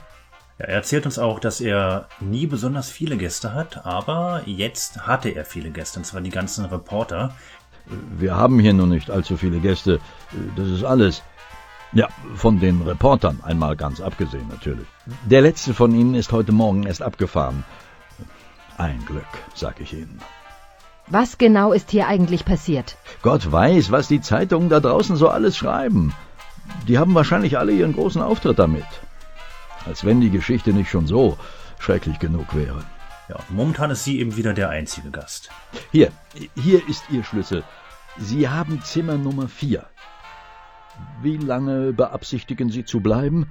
Ein paar Tage, denke ich. Was ich hier mal interessant fand, dass Rustin Parr vor ein paar Tagen schon erhängt wurde. Und das war mir hier nicht ganz klar. Und ich weiß auch nicht, ob das Elspeth ganz klar war. Hier wurde auf jeden Fall eine Art Mob Justice Nummer durchgezogen. Rustin Parr wurde von den Einwohnern erhängt, anstatt eine richtige Gerichtsverhandlung zu bekommen. Die wollten halt ihre Rache sofort haben für die verschwundenen Kinder. Aber ich meine, Elspeth fragt irgendwann mal nach, ob sie ihn nicht im Gefängnis besuchen kann. Den Rustin. Als wäre er noch eingesperrt. Ja, ich ich weiß, was du meinst. Es gibt hier eine ganz seltsame erzählerische Diskrepanz. Genau zwischen diesen beiden Dingen. Zum einen scheint Paar noch in seiner Zelle zu sitzen. Man kann ihn besuchen. Den Eindruck hat man. Es gab ja auch einen Richter und einen Anwalt. Zum anderen wurde er von den Dorfbewohnern aber gehängt. Ich habe in diesem Zeitpunkt gedacht, die Dorfbewohner haben noch vor, ihn zu hängen in den kommenden Tagen. Und das ist noch nicht geschehen. Obwohl ich es eher so verstanden hatte, dass er offiziell gehängt wurde, nicht von den Dorfbewohnern. Aber das ist hier so seltsam zusammengestückelt. Ich bin mir nicht sicher, ob da beim Schreiben während der Entwicklung irgendwas schiefgegangen ist oder ob sie vorher was anderes vorhatten und das irgendwie ersetzt haben. Hm, ist schwer zu sagen, aber es gibt da so eine gewisse Diskrepanz, das ist richtig. Ja, war mir da halt nicht ganz sicher. Aber wir können jetzt erstmal unser kleines Hotelzimmer besuchen. Aufzeichnungen von Dr. Elspeth Holiday. Burkittsville, Maryland, 21. Juli 1941. Obwohl ich erst seit einer halben Stunde hier bin, geht mir der Kleinstadtmief schon auf die Nerven. Der Inhaber des einzigen Gasthauses in Burkittsville hat die ganze Zeit auf meinen Ehemann gewartet. Ich glaube, der hat noch nie eine alleinreisende Frau gesehen. Als nächstes gehe ich zum Sheriff, erzähle ihm meine Geschichte und drücke ein wenig auf die Tränendrüse. Einer hilflosen Frau wird man hier in der Stadt wohl beistehen. Und ja. Ist an sich ganz gemütlich, finde ich wir haben halt ein Radio, in dem wir ähm, die brandaktuelle 40er Jahre Musik hören können. Da können wir auch mehrmals äh, mit interagieren, dann wird der Radiosender gewechselt, gibt's halt ein paar Musikstücke zu hören, zeitgenössische. Ich weiß nicht, ob das irgendwelche Bekannten waren oder ob die komponiert wurden fürs Spiel. Ich gehe davon aus, die haben sich irgendwas, ich sag mal in Anführungszeichen, GEMA-freies da gekauft für. Hier legt sie halt ihren riesigen Koffer halt ab, in dem sie ihre Waffen mitgebracht hat. Die können wir auch erstmal nicht einstecken, denn solange sie keinen Grund hat, auf irgendwas zu schießen, bewaffnet sie sich auch nicht. Was auch Sinn macht, immerhin will sie erstmal ermitteln in der Stadt. Und das wäre ein bisschen komisch, wenn sie dann ihr riesiges Gewehr auf dem Rücken tragen würde. Ich fand diesen Raum generell eigentlich recht gruselig. Allein schon deswegen, weil ein Bild an der Wand hängt mit kleinen Kindern drauf. Mit so pausbäckigen, kleinen süßen Kindchen. Das ist immer gruselig. Mhm. Wer hängt sich denn sowas an die Wand? Das ist immer eklig, ne? Ja. das ist immer fies. Zumal diese Kinder ja nicht süß sind, sondern die haben ja eher sehr leere Gesichter. Also die wirken fast wie Puppen, die nebeneinander sitzen dunkle Augen, also Augen, in denen man, die, in die man nicht hineingucken kann, sondern sehr ja. creepy. Könnte auch ein verfluchtes Gemälde sein, ganz ehrlich. Also, ja, und das passt halt auch ganz gut dazu, der, der ganze Raum ist halt ähm, äh, recht düster gehalten. Man hat zwar so eine kleine äh, Nachttischlampe zum Beispiel, die an ist, und äh, es, es kommt ein bisschen Licht herein von anderen Räumen, aber alles in allem durchaus schon creepy. Aber, aber ich muss wirklich sagen, zu diesem Zeitpunkt hatte mich das Spiel dann wieder. Weil genau das jetzt wirkte für mich, auch dass sie die Waffen abgelegt hat, wirkte für mich wie, jetzt geht so der Adventure-Teil los. So, hier ist unser, also man kennt das ja von ganz, ganz vielen Spielen, dass man in seinem Hotelzimmer ankommt und dann da so seinen Koffer auf den Tisch legt, den macht man dann irgendwie auf und hat ein paar Sachen da drin, die man rausnimmt oder sie legt halt ein paar Sachen rein und, ähm, und dann erforscht man einfach. Und das hat mich wieder sehr gepackt, muss ich sagen, weil das wirklich in Richtung Adventure geht. Äh, und ich hatte halt vorher gedacht, ah, jetzt hatten wir dieses actionreiche Tutorial und sehr viele Nocturne-Sachen, auch wenn ich Nocturne nicht kannte, das ist natürlich sehr offensichtlich, dass es alles aus Nocturne stammt, mit den ganzen Figuren und so. Und da ich gedacht, okay, dann geht das gleich los mit so einem Action-Game. Aber alleine dieses äh, Versprechen, dass man jetzt hier äh, so präsentiert bekommt, dass man jetzt ähm, ein Adventure vor sich hat, praktisch mit Erforschungen und Leuten befragen und so, das hat mich wirklich wieder, ähm, ja, erreicht quasi. Ja, das Spiel ist gepackt. ganz klar gegliedert in Action-Passagen und Adventure-Passagen. Quasi Elsbeth ist bewaffnet, jetzt wird gekämpft, Elsbeth ist nicht bewaffnet, jetzt können wir kleine Rätsel lösen und erforschen. Ja, an sich ziemlich logisch. Als sie in dieses Zimmer hier ankommt, in ihr Hotelzimmer, monologisiert sie noch ein bisschen, dass ihr der Kleinstadtmief jetzt schon auf die Nerven geht und dass sie so ein bisschen empört ist, dass der Hotelmanager die ganze Zeit auf ihren Ehemann gewartet hat. Ja, das, das zeigt so ein bisschen diese Kluft auf. Sie kommt scheinbar aus der großen Stadt. Da sind alle im Denken schon ein bisschen fortschrittlicher, aber hier in diesem kleinen Dorf wird halt auf den Ehemann gewartet. Hey Ringo, ja? warst du schon im Badezimmer? Erzähl mal bitte. Ja, da können wir, da können wir gleich mal reingehen. Dieses Zimmer hat wirklich ein eigenes Badezimmer mit einer Badewanne. Und wenn wir die Badewanne benutzen wollen, sagt Doc, sie möchte jetzt nicht baden. Sie lehnt es ab. Aber wir können das immer und immer und immer wieder machen. Ich glaube fünf, sechs, sieben, acht Mal. Und irgendwann zieht sie sich dann aus und geht baden. Also sie ist dann wirklich ordentlich nackig. Ich habe es probiert beim Durchspielen und leider ist mir das Spiel abgeschmiert. Ich glaube, das war so eine Art Jugendschutz. ein riskantes Easter Egg. Genau, und du sagtest, es gibt noch ein zweites Easter Egg, wenn wir beim dem Motelbesitzer, da ist so ein Getränkeautomat in der Lobby, wenn wir dort ein kleines 5-Cent-Stück rausziehen. Du nennst das Lobby, ja? Diesen gruseligen Empfangsraum bei ja, Manager. Lobby, für die Lobbyisten. Nein, ja. Äh, aber da gibt es doch ein zweites Easter Egg, das kannte ich auch nicht. Ja, das ist richtig. Man kann dort einen Nickel rausklauen aus dieser, ich weiß gar nicht, Eismaschine oder Getränkemaschine. Und man kann später im Spiel noch einen Nickel finden. Und die kann man im örtlichen Diner einsetzen. Und dann beginnt auch eine recht ähm, lustige Sequenz. Die Bardame tanzt dann auf der Bar, ähm, bekleidet in so einer ja, Varieté, in so einem Varieté-Kostüm. Mhm mit so ein so ein Nippeltapes mit mit äh, na wie heißt es ja naja äh, hat bei mir auch nicht funktioniert da ist das Spiel wieder abgeschmiert. Sehr okay. ärgerlich ich hätte es gerne mal live gesehen aber man kann es sich auf YouTube angucken.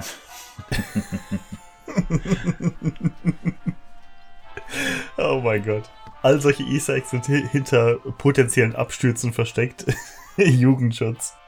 Dann wird es jetzt Zeit dass wir die Stadt erkunden gehen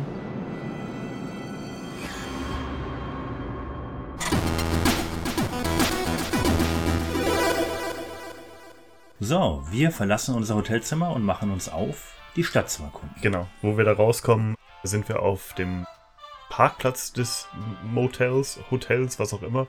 Breiter Parkplatz, wo ja also sehr viel Freiraum ist und so ein Schild davor. Und da habe ich direkt gedacht, okay, jetzt wo wir diese Stadterkundungssache hier haben, mich hat das ganz stark erinnert an so ein eigentlich japanisches Spiel, was allerdings Fan übersetzt wurde wo man halt auch frei in der Stadt rumlaufen konnte. Das heißt äh, Mizurna Falls, also schreibt sich Mizurna mit Doppel-Z. Mhm. Und das ist sehr, sehr ähnlich. Das hat mich immer wieder daran erinnert. Also Blair Witch hat mich immer wieder an dieses Spiel erinnert, weil das, das Spiel praktisch genau nur aus diesen Erforschungssequenzen von Blair Witch ähm, besteht auch in einer älteren Zeit. Und viele dieser Orte sehen so aus. Ich habe jetzt keine Ahnung, ob da die Entwickler irgendwie das mal gespielt haben könnten, Terminal Reality, aber es, es wirkt ganz stark danach. Und es wirkt auch generell so ein bisschen. Ja, wie ist die Atmosphäre, äh, Mari? Was würdest du sagen? Woran hat, hat dich das als erstes erinnert, wenn, wenn du nur durch die Stadt gehst, ohne dass du Leute triffst? Ja, ich meine, es ist Silent Hill, oder? Ja. Es ist vor allem Silent Hill 2, finde ich. Und da sind noch ein paar andere Sachen, die mich sehr an Silent Hill 2 erinnern. Äh, die kommen etwas später. Aber ja, es ist nur eine verwahrloste Stadt. Wir treffen auf jeden Fall keine Menschen auf den Straßen hier, sondern die sind alle in den Gebäuden drin. Mhm. Mhm. Und es gibt auch einen sehr starken Umbruch immer, wenn es gefährlich wird, wie in Silent Hill. Wenn der Nebel kommt, hier wird es halt ein bisschen düsterer immer im Spiel. Oder man kriegt so eine purpurne Beleuchtung, sag ich mal. Genau, das ist, man, Hm. man kriegt das immer schon mit, dass das so ein Umschwung ist, ja. Mhm. So viel gibt's hier eigentlich gar nicht zu sehen in diesem kleinen Örtchen. Eine Hauptstraße, sie ist ungepflastert. Da stehen zwei Autos da. Auch so eine Sache, die hier nicht besonders verbreitet ist. Autos. Mhm. Alle wichtigen Gebäude liegen an dieser Hauptstraße. Wir haben das Rathaus, eines der wenigen Gebäude aus Stein, Mhm. eines der wenigen massiven Gebäude. Die meisten anderen Gebäude sind eben in typischer amerikanischer Bauweise aus Holz gezimmert und wurden weiß angestrichen. Lediglich die Schule, wenn man sie so nennen darf, ist aus Backstein und die kleine Bibliothek, die wir später auch noch erkunden können. Ja, ganz klassisch in Horrorfilm-Manier ist bei der Schule halt eine Schaukel davor, die immer noch herumwippt, als hätte da vor ja. kurzem jemand drauf geschwungen. Ist halt windig. Es ist windig, genau. Das wissen wir ja von Elspeth's Trenchcoat, dass es windig ist. ja. genau. Ja, ich, ich fand immer, für, für die Anzahl der Menschen, die hier leben, beziehungsweise vor kurzem noch gelebt haben, erscheint Burkittsville irgendwie zu klein. Ich finde, es fehlt hier an, an Wohnhäusern. Zumal man fast nie auf die Eltern der Opfer von Parr trifft. Ja, ich hatte immer gedacht, so rechts, sage ich mal, von der Straße. Vielleicht sind da noch ein paar Häuser versteckt, die wir nicht sehen können. Oder gegen Norden. Denn da geht Elspeth einfach nicht weiter. Sie sagt, hier habe ich nichts zu suchen. Genau. Hm. Mhm. Ja. Ja, da ist so eine Tankstelle noch, die wurde in einen Gemischtwarenladen umgewandelt. Vielleicht funktioniert die noch als Tankstelle, da bin ich mir nicht ganz sicher. Das sieht aber alles sehr heruntergekommen aus, die Na, ich glaube, da vorne sind noch ein paar Zapf, Ja. ein paar Zapfsäulen sind noch dort. ja, genau. Mhm. Generell ist es natürlich so, dass die Stadt jetzt nicht so bevölkert ist, dass da mal Leute herstapfen oder so. Ich denke halt, dass das immer so ein bisschen der Tatsache geschuldet ist, dass das damals einfach noch nicht so simulierbar war. Gerade bei der Engine nicht mit den Standbildern, ne? dass da einfach mal, Mhm. dass die Stadt irgendwie be belebt wird, dass da einfach Leute, so Passanten sind. Ne? War das für euch irgendwie zu leer hier oder? Ich fand das sehr atmosphärisch, ehrlich gesagt. Mhm. Wir haben ein paar kleine Partikeleffekte, wenn Elspeth durch die Gegend läuft. Da ist immer ein bisschen Laub, das durch die Gegend gewirbelt wird. Also ich fand das eigentlich ganz in Ordnung. Für so ein Horrorspiel fand ich es auch okay, muss Ja. ich sagen. Wenn es sehr belebt gewesen wäre, wäre es vielleicht auch ein bisschen gestelzt gewesen. Wir sind auch kurz vor dem Nachtumschwung hier. Das wird schon der späte Abend sein. Die Leute sind zu Hause oder sitzen im Diner. Ja. Und fast alles ist ja auch geschlossen jetzt. Ja, das stimmt. Die meisten Gebäude sind zu. Mhm. Ähm, Das Schulgebäude ist ein bisschen abseits und ist direkt neben dem Zugang zum Wald. Das ist verschlossen. Genau wie die Kirche. Da kommen wir momentan auch nicht rein. Ja, und ansonsten reihen sich hier Deiner, Bibliothek und Zeitungsredaktion sowie der Gemischtwarenladen entlang der Hauptstraße aneinander. Jo. Und aus Mangel an Alternativen begeben wir uns einfach mal ins örtliche Diner. Bevor wir reingehen, fandet ihr das nachvollziehbar, wie dieser Ort gebaut ist? Ich finde, das erinnert mich so ein bisschen an klassische amerikanische kleine Städte, halt mit der Main Street, die halt die wichtigen Gebäude hat, wie das halt aus Western bekannt ist natürlich. So Mhm. haben die ganzen Städte ja angefangen. Und das lässt sich ja heute noch in modernen Städten in Amerika sehen, wo die Main Street mal war. Ja. Fandest du das nicht so? Nee. Oder nur zum Teil. Hm. Was für mich Sinn ergibt, ist, dass dieses Motel am Ortseingang ist. Weil das ja bestimmt auch Durchgangsverkehr, Durchreisende ähm, beherbergen soll. Ich fand aber, die Schule hat das für mich sehr durchbrochen, denn während alle anderen Häuser tatsächlich in einer Art Reihe und Gebäudefront an der Straße sind, ist die Schule so ein bisschen eingerückt, also ein bisschen abseits von der Straße. Und dazu auch noch mehrfach umzäunt. Also es gibt einmal den Zaun, der um die Schule geht und dann ist aber rechts und links auch nochmal ein Zaun. Klar, das ist die Levelbegrenzung. Und dann wirkt diese ganze Schule eigentlich nur wie eine Kulisse. Also tatsächlich wie so eine Art Hollywood-Kulisse aus Pappmaché, denn wir sehen ihre Dreidimensionalität nicht. Wir sehen ihre räumliche Darstellung nicht. Wenn wir am Diner an der Kirche vorbeilaufen, sehen wir immer mindestens noch eine weitere Seite des Gebäudes. Hm. Es gibt immer so kleine Nischen in der Straße, in die man einbiegen kann, wo dann Mülltonnen stehen oder sowas.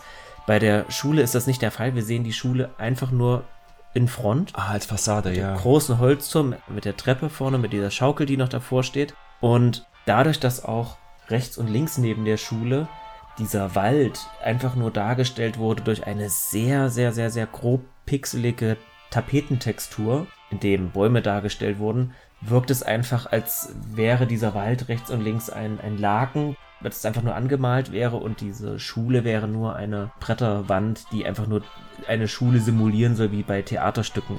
Hat mir irgendwie die Immersion ein bisschen zerstört. Obwohl die Schule ja an sich nicht unwichtig ist, auch äh, storytechnisch nicht. Und gerade deswegen. Von der Platzierung her, ich weiß nicht, vielleicht wurde die wesentlich später gebaut.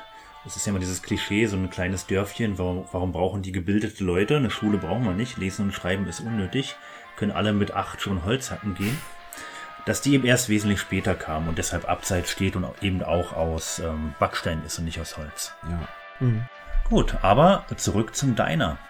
Gretchens Diner steht oben dran, also Gretchen. Und wenn wir dieses Diner betreten, begrüßt uns in einer Videosequenz ein Gast in einem schwarzen Anzug. Ich komme mir vor wie im Pastetenhimmel. Und ich fand diesen seltsamen Gast, sein Name ist wohl Hale, sehr, sehr deplatziert. allein, allein wie er aussieht. Er scheint aber äh, zum Dorf zu gehören. Alle kennen ihn, alle kennen seinen Namen. Er ist hier so integriert. Er ist jetzt kein Durchreisender und auch kein Reporter. Denn der letzte ist ja bereits abgereist. Ah, der ist schon Durchreisender, Ringo. Ist das so? Ja, der ist nur da, um ein Verbrechen zu lösen und viel Kaffee zu trinken und Gebäck zu essen. Und dann ist er wieder weg. Den Kaffee sehr zu loben wie ein ganz bestimmter Ermittler aus einer ganz bestimmten Serie. Ja, also Spaß beiseite, das hier ist auf jeden Fall ein Twin Peaks Easter Egg, wie der Stefan auch weiß. Hm. Es handelt sich hierbei um äh, nicht Hale, sondern um Dale Cooper, Genau. den Detektiv aus Twin Peaks. Und sein berühmter Satz, Damn good coffee Ja.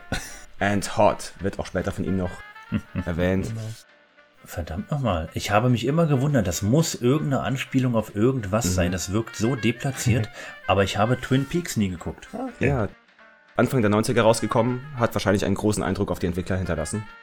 Ich weiß gar nicht mehr, wie, wie das im, im Deutschen war, aber im Englischen sagt er ja sowas übersetzt mit, das hier ist wohl der Ort, an dem Kuchen gehen, um zu sterben. Aber nicht nur, nicht nur Dale Cooper, ich meine Hale heißt er, ne? Hale Hooper. Hale, Hale Hooper, nicht, nicht nur er ist, ist wirklich eins zu eins Twin Peaks, sondern auch Gretchen. Eine hübsche Mitzwanzigerin mit tief ausgeschnittener roter Kellnerin-Uniform und weißer Schürze. Hi Schätzchen, mein Name ist Gretchen. Was kann ich Ihnen bringen? Ich nehme nur eine Gemüsesuppe, danke. Ja, die sieht so ein bisschen aus wie die Angestellten im R&R Diner in Twin Peaks. Das sind Norma und, ah, wie heißt die Junge nochmal? Shelley Johnson hieß die. Sie begrüßt uns sehr freundlich. Als wir uns setzen und eine Gemüsesuppe bestellen, spricht uns der örtliche Bibliothekar an. Ich bin Peter Durant. Ein älterer Herr, um die 70 würde ich gleich mal schätzen, mit grauem Haarkranz, Brille, dunkle Weste, einem blauen Hemd, also ein typischer Bibliothekar. Wir stellen uns vor. Gretchen gehört der Laden hier und sie ist die verdammt nochmal beste Köchin im ganzen Bezirk. Oh Peter, sei still. Neu in der Stadt? Nur zu Besuch. Ich heiße Elspeth Holiday. Nett, Sie kennenzulernen. Was hat sie denn nach Burkittsville verschlagen? Wir tischen ihm unsere Tarn-Story von der verschwundenen Nichte auf, die wir dann später auch gerne dem Sheriff auftischen möchten. Die Tochter meiner Schwester ist vor ein paar Monaten in Martinsburg verschwunden. Oh nein, Schätzchen, wie furchtbar. Schrecklich. Sie glauben nicht etwa, dass Rustin Parr etwas damit zu tun hatte, oder? Ich hoffe nicht, aber möglich wäre es. Ich bin hier, um mit dem Sheriff zu sprechen, der in dem Fall ermittelt hat.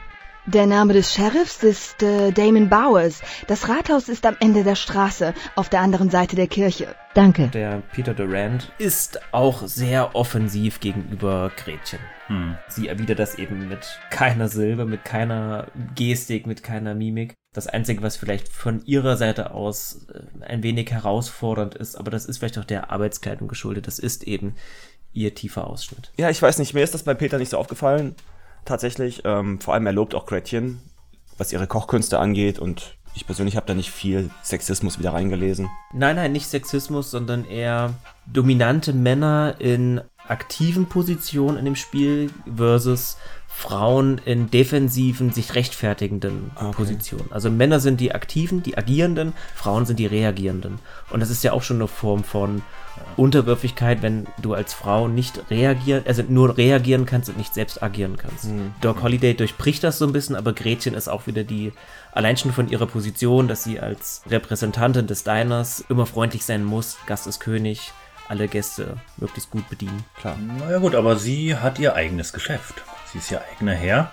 Klar, Peter Durant ist der Gebildete. Ja, ich glaube auch, dass sie vielleicht ein bisschen mit ihren Kunden spielt, sage ich mal. Dass sie sich schon ihrer Position oder ihrer Künste, ihrer Fähigkeiten bewusst ist. Aber so ein bisschen so das Verhalten der Gäste einfach durchgehen lässt, weil es einfach auch die Gäste sind und die das so ein bisschen erwarten und die Atmosphäre einfach da ist. Dass sie da einfach keck zurückflirtet, so ein bisschen die Zügel in der Hand hat, finde ich. Ne? Weil es ist nun mal ihr Laden. Ja, vielleicht ist ihr tiefer Ausschnitt voller Absicht. Genau. Möglich. Zurück zu Peter. Mr. Durant, ich hoffe, es ist nicht unhöflich, Sie nach Ihrem Beruf zu fragen. Das ist überhaupt nicht unhöflich. Ich bin Bibliothekar und der Vorsitzende des Geschichtsvereins von Burkittsville. Ein Historiker? Mit welchem Fachgebiet? Nur die Geschichte von Burkittsville. Auf dem Gebiet bin ich so etwas wie eine Autorität. Ich habe sie mein Leben lang studiert. Interessant. Ja, das ist sie. Wir haben hier eine recht abwechslungsreiche Geschichte. Die jüngsten Vorkommnisse haben eine der uralten Legenden ans Licht gebracht, die Hexe von Blair. Ich habe ein paar der Geschichten gehört, aber ich glaube nicht recht an solche Dinge. Ich schon. Ich habe es mit meinen eigenen Augen gesehen. Als ich ein Kind war, verschwand ein Mädchen in den Wäldern. Ihr Name war Robin Weaver. Was ist mit ihr passiert? Sie hat schließlich den Weg zurück in die Stadt gefunden. Und? Ich fürchtete mich nicht vor dem, was ihr zustieß. Gott, noch heute läuft mir ein Schauer über den Rücken, wenn ich daran denke. Das klingt jetzt vielleicht verrückt, aber ich erzähle die Geschichte besser nicht des Nachts. Wenn Sie an unserer Geschichte interessiert sind, kommen Sie doch morgen in die Bibliothek. Wir haben eine Menge Material darüber. Und wenn es Sie interessiert, kann ich Ihnen meine Version der Robin Weaver Geschichte erzählen. Vielleicht komme ich auf das Angebot zurück. Sie sagten, dieses Mädchen, Robin Weaver, kam gesund wieder zurück? Was passierte, während sie fort war? Das sollten Sie sie selbst fragen. Sie lebt immer noch hier, allerdings vorsichtig. Sie ist äh, ein wenig eigen. Gretchen. Aber es stimmt, Peter. Das mag sein, aber Miss Holiday, Robin Weaver war immer ein wenig exzentrisch, selbst als kleines Mädchen. Sie ist die meiste Zeit allein und zieht es womöglich vor, in Ruhe gelassen zu werden. Also er erzählt uns noch ein paar Takte über die alte Blair Witch-Legende und über die jüngeren Ereignisse, aber bricht dann auch schnell ab, denn er möchte dann nicht nachts drüber reden oder des späten Abends. Das scheint wohl eine ganz gruselige Angelegenheit zu sein. Wir sollen dann am nächsten Tag nochmal mit ihm reden, in der Bibliothek. Ja, da schwingt so ein bisschen Aberglaube mit. Zumal diese Legende um die Hexe von Blair an sich fast vergessen war und jetzt eben erst wieder durch Rustin Parr auflebte. Aber er erzählt uns auch, wie er damals das Verschwinden von Robin Weaver miterlebt hat. Diese Geschichte möchte er nicht nachts erzählen und äh, ganz klischeehaft, ähm, als er das sagt, kommt auch so ein Donnerschlag und die Perspektive wechselt kurz von einer totalen, die wir vorher hatten, auf uns beide Gesprächspartner, also Peter Durant und uns, auf einen weiteren Winkel und hinter uns erscheint plötzlich eine alte Frau mit weißen Haaren. Sie sitzt dort in so einer Sitzecke im Diner und die war vorher nicht da. Ja. Gruselig. Man kann diese Szene sehr leicht übersehen. Nein, eigentlich kann man sie nicht übersehen, denn man guckt automatisch sofort darauf, weil man einfach merkt, okay, Mensch, die, dieser, vorher saß doch da keine Frau oder kein, kein weiterer Gast. Und das ist schon so eine Anspielung auch auf diese übernatürlichen Dinge, die hier in Burkittsville passieren. Hm. Wenn das nächste Mal die Kameraperspektive dann wieder auf genau diesen Sitzplatz, diese Sitznische zeigt, nach einem weiteren Cut sozusagen, ähm, dann ist sie natürlich wieder weg. Sehr schön gemacht. Genau. Ja, genau. Und eine, eine weißhaarige Frau muss natürlich die Hexe von Blair sein. Mhm. Holiday fragt Peter, was damals passiert ist. Und Gretchen sagt, die mischt sich ins Gespräch ein, frech wie sie ist. Wir können sie das selbst fragen. Also wir können Robin Weaver selbst dazu befragen. Sie lebt wohl immer noch in der Nähe der Stadt als exzentrische Einsiedlerin, ähnlich wie Parr. Mhm. Zudem empfiehlt Gretchen uns ein Gespräch mit Horace Gersten, dem Herausgeber der örtlichen Zeitung The Register. Und sie erzählt uns eben noch, klatsch- und tratschmäßig, von Kyle Brody, dem einzigen Kind, das lebend aus Parrs Haus geholt wurde. Sie sollten zur Zeitung gehen. Der Herausgeber heißt Horace Gersten. Er ist schon sehr lange hier und wird Ihnen eine Menge Geschichten erzählen können. Jetzt ist es schon ziemlich spät, aber seit all der Aufregung mit dem Prozess und so hat er einige Überstunden gemacht. Ich wette, er ist noch in seinem Büro. Wo ist das Büro der Zeitung? Ein Stück weit die Straße hinauf auf der anderen Straßenseite bei der Bibliothek. Denken Sie an Horace, wenn Sie Informationen brauchen, die Sie in Peters Bibliothek nicht finden können. Was Parr speziell angeht, reden Sie am besten mit Leuten, die die Opfer gekannt haben. Jeder, der Kyle Brody kennt, wird Ihnen helfen können. Kyle ist der Junge, der Rustin Parr entkommen konnte, der arme Kleine. Es heißt, Parr habe ihn gezwungen, in der Ecke zu stehen und zuzuhören, während er den Kindern diese Grausamkeiten angetan hat. Können Sie sich das vorstellen? Er hat seitdem noch kein einziges Wort gesprochen. Aber seine Lehrerin steht den Kindern von Burkittsville sehr nah. Vielleicht kann sie ihnen helfen. Hm, Ganz klassisch Blair Witch, ne? Wir erinnern uns an das Ende des Films, da war es ja auch immer so, ein Kind musste in der Ecke stehen, mit dem Gesicht zur Wand, während die Hexe ein anderes Kind getötet hat. Da hat man also eine direkte Parallele zu Sachen, die man aus dem Film gesehen hat. Und schnell zum Thema Robin Weaver, für die Leute, die es nicht wissen. Das ist eine Frau, die halt vor einigen Jahren für ein paar Tage verschwunden ist und dann wieder aufgetaucht ist. Ganz Genau. spurlos. Reichlich unspektakulär, wenn Marius das so erzählt. Aber in Blair Witch Volume 2 wird ihre komplette Story sehr detailliert beleuchtet. Und es war dann doch nicht ganz so unspektakulär. Genau.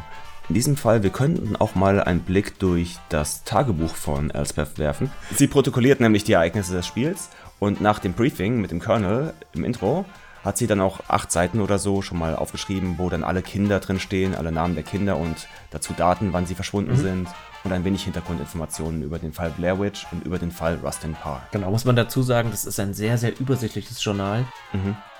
Immer wenn man nochmal etwas wissen möchte, wer, wie, welche Person nochmal mit wem in Verbindung steht, lohnt sich ein Blick da rein. Das ist wirklich sehr, sehr übersichtlich gestaltet im Gegensatz zu den Kamerawinkeln. Genau, da steht auch sofort, was wir als nächstes zu tun haben, also unser Hauptobjective. Ja. Und wir haben eine kleine Karte, die Elspeth live zeichnet, während sie durch die Stadt geht. Also können wir sehen, wo wir schon waren und wo wir noch nicht waren.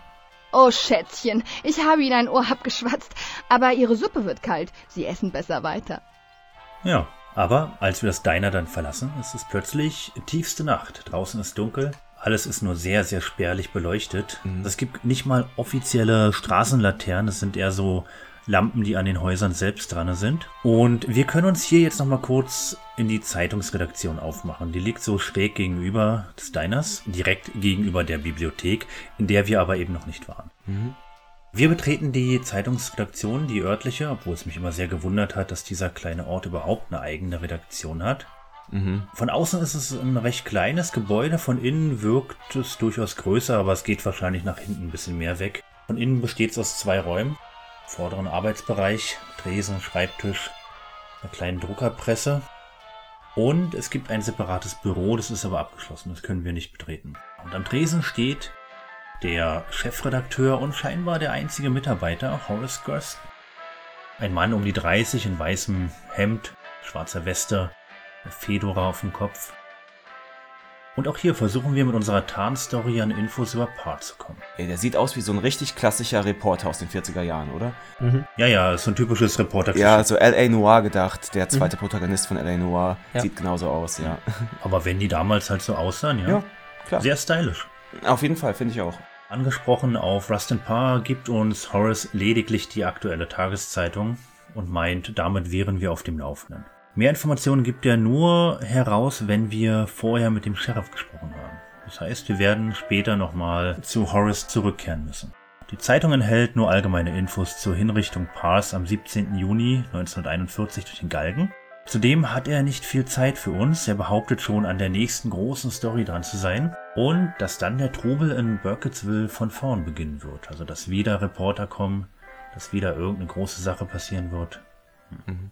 Wir verlassen die Redaktion und machen uns auf den Weg zurück zum Hotel.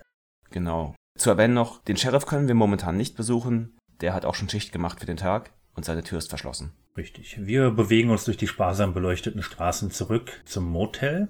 Und vor dem Motel wartet auf dem Parkplatz der Manager auf uns. Hallo, Ma'am. Wie war Ihr erster Tag in Burkittsville? Lang. Und ich fürchte, morgen wird es noch schlimmer. Ich will mir das Haus von Rustin Parr anschauen. Ihnen ist doch wohl klar, dass das vier Stunden Fußmarsch sind. Haben Sie überhaupt eine Karte? Nein. Wo kann ich eine bekommen? Hm. Ja, ich weiß nicht genau. Vielleicht im Gemischtwarenladen am Ende der Straße. Aber, naja, also seien Sie bloß vorsichtig, Ma'am. Die Wälder sind nicht ungefährlich. Wilde Tiere? Tiere? Nein, nein, Ma'am. Tiere halten sich von diesem Wald fern. Äh, Die wissen es besser. Oftmals haben Tiere mehr Verstand als Menschen. Vor was soll ich mich denn in Acht nehmen? Ich bete zu Gott, dass Sie das nicht herausfinden. Halten Sie sich nur fern vom Tappy East Creek. Dort lebt sie. Wer? Vor ungefähr 100 Jahren griff sie mit ihrer fahlen weißen Hand aus dem Wasser und zog ein kleines Mädchen in den Fluss. Der Körper des Mädchens wurde niemals gefunden. Sie ist dort unten im Wasser. Sie wartet auf ein neues Opfer. Sie sprechen über die Hexe von Blair, richtig? Also erwähnen Sie niemals diesen Namen. Sie kann sie sehen, wenn Sie Ihren Namen sagen. Bleiben Sie weg von diesem Fluss, Ma'am. Bei Gott dem Allmächtigen. Ach, gehen Sie erst gar nicht in den Wald. Jetzt aber gute Nacht.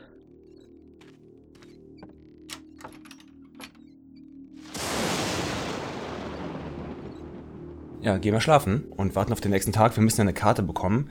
Das wäre dann auch, dachte ich mir, gut, Gemischtwarenladen macht Sinn dafür. Der hat nicht auf. Also macht es eh Sinn, pennen zu gehen.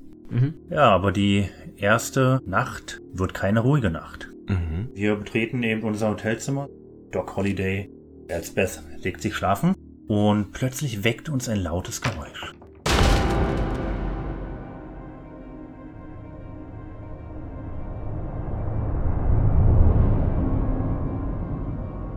Als wir im Zimmer nach dem Ursprung suchen, bemerken wir, dass jemand oder etwas an unserer Badtür rüttelt. Furchtlos, wie Doc Holiday natürlich ist, ich hätte mir in die Hose gemacht, öffnet sie die Tür. Und nichts. Das Bad ist dunkel, niemand ist da.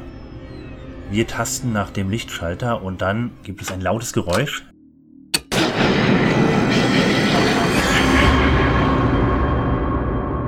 Und eine, ich fand immer hundeähnliche, fast schon Anubis-ähnliche. Also ein Werwolf, ne? Ja, ja, Ja, ja, ja. ja. Die Schattengestalt rennt durch uns hindurch und verschwindet nach draußen.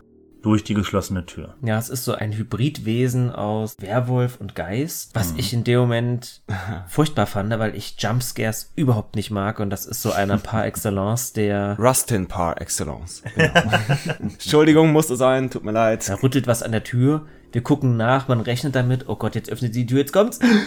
und dann ist nichts und du, dein Puls senkt sich schon wieder und dann drückt sie den Lichtschalter und dann kommt erst dieser Jumpscare mit diesem unmöglichen Soundfile und auch diese Figur, der wir nur noch nachgucken, wie sie verschwindet. Ah, ich bin kein großer Fan von sowas und leider ist das Spiel voll von, von solchen Schockmomenten. Hm. Also das war jetzt quasi so der Moment äh, wie in Resident Evil, wo die Hunde zum Fenster reingesprungen kommen. Ja, genau. Und da es sich um so einen schemenhaften Werwolf handelt, weiß Elsbeth auch sofort, okay, ich brauche hier meinen spektralen Bewegungsmelder, das SBM, und schnappt ihn sich und bewaffnet sich auch sofort Ich kann es mit meinem Spektralbewegungsmelder verfolgen. mit ihrem Köfferchen. Ja, und da haben wir ganz klar halt die Trennung von dem Adventure-Erforschungsaspekt rüber in die Kampfphase. Und äh, das fand ich aufregend, fand ich gut. Mhm. War euch das in dem Moment klar, dass es jetzt in die Kampfphase geht? Ich meine, klar, das klingt jetzt so logisch. Sie bewaffnet sich. Ja, aber ich habe das in dem Moment trotzdem nicht geschnallt, dass es jetzt rund geht. Ich habe es erst gemerkt, als ich dann als du dann kämpfen musstest. Ja. Also mir war es jetzt auch nicht hundertprozentig klar. Es hätte auch sein können, dass der Erkundungsmodus nochmal bleibt. Bei meinem allerersten Spieldurchgang bin ich hier auch ganz strikt dem SBM gefolgt. Wir folgen diesem Bewegungsmelder durch die Stadt. Ich bin mir gar nicht sicher. Piept der? Gibt es eine separate Radaranzeige, die uns einen Punkt anzeigt? Ja, da ist eine Wellenform. Genau, und es schlägt auch so eine Art Graph aus. Ah ja. Denn äh, da ich weiß, wo diese Figur hinläuft, renne ich ihr normalerweise einfach nur hinterher. Mhm. Ja, aber wir verlassen eben das Zimmer. Die Stadt ist menschenleer, unheimlich, schlecht beleuchtet, wie bereits erwähnt. Mhm. Und zu allem Überfluss tobt sogar noch ein Gewitter. Mhm. Wir verfolgen das Wesen bis ins Rathaus, Schrägstrich Polizeistation. Hallo? Ist jemand hier? Ja, und als wir selbige betreten, ist auch hier alles leer. Ganz wichtig, wir müssen definitiv die Axt, die Feuerwehraxt, von der Wand nehmen. Die kann ich vielleicht brauchen. Ja, die fällt auf, die ist rot und die sollten wir wirklich einstecken, denn sonst wird's jetzt schwierig. Definitiv habe ich das nicht gemacht. Für mich wurde es schwierig, denn ich habe die Axt auch nicht mitgenommen. Ich auch nicht. Es ging aber trotzdem einigermaßen, fand ich. Hm. Ja, was wir machen, ist nämlich diese Polizeistation erkunden. Und die scheint zunächst menschenleer. Es ist ganz schummrig belichtet. Man stelle sich eine ja, typische provinzielle Polizeistation der 40er Jahre vor. Dieser Mondschein scheint durch die Fenster. Das ist die einzige Beleuchtung in dieser Polizeistation. Und wir begeben uns, weil wir vorne niemand antreffen, hinter den Tresen. In dem Bereich, der eigentlich nur zugänglich ist für Beamte, Bedienstete, Polizisten, den Sheriff. In einem abgelegenen Raum, wo sich die Zellen befinden, oder wo sich zumindest eine Zelle befindet, sehen wir den Sheriff an den Gitterstäben stehen und der blickt in die Zelle hinein. Ist das der Sheriff? Was macht er da? Und das ist so ein ganz unangenehmer Moment, denn er bewegt sich nicht. Er steht da ganz regungslos. Mit dem Rücken zu uns, ja. Genau, mit dem Rücken zu uns. Wir sehen sein Gesicht nicht. Und jeder, der schon ein paar Filme geguckt hat und auch schon ein paar Spiele gespielt hat, sei es Half-Life, der erste Mensch, der von einem Facehacker zu einem ja, zombifiziert wurde, der an diesem PC sitzt, dem wir begegnen. Oder es gibt so viele andere Beispiele aus dem Film- und Spielebereich. Wir wissen, was kommt. Wir wissen, oh Gott, jetzt passiert bestimmt irgendwas. Tatsächlich, wir sprechen ihn an. Entschuldigen Sie, sind Sie ein Diamit? Und dann dreht sich die Kamera und wir sehen das grauenhaft entstellte Gesicht des Sheriffs.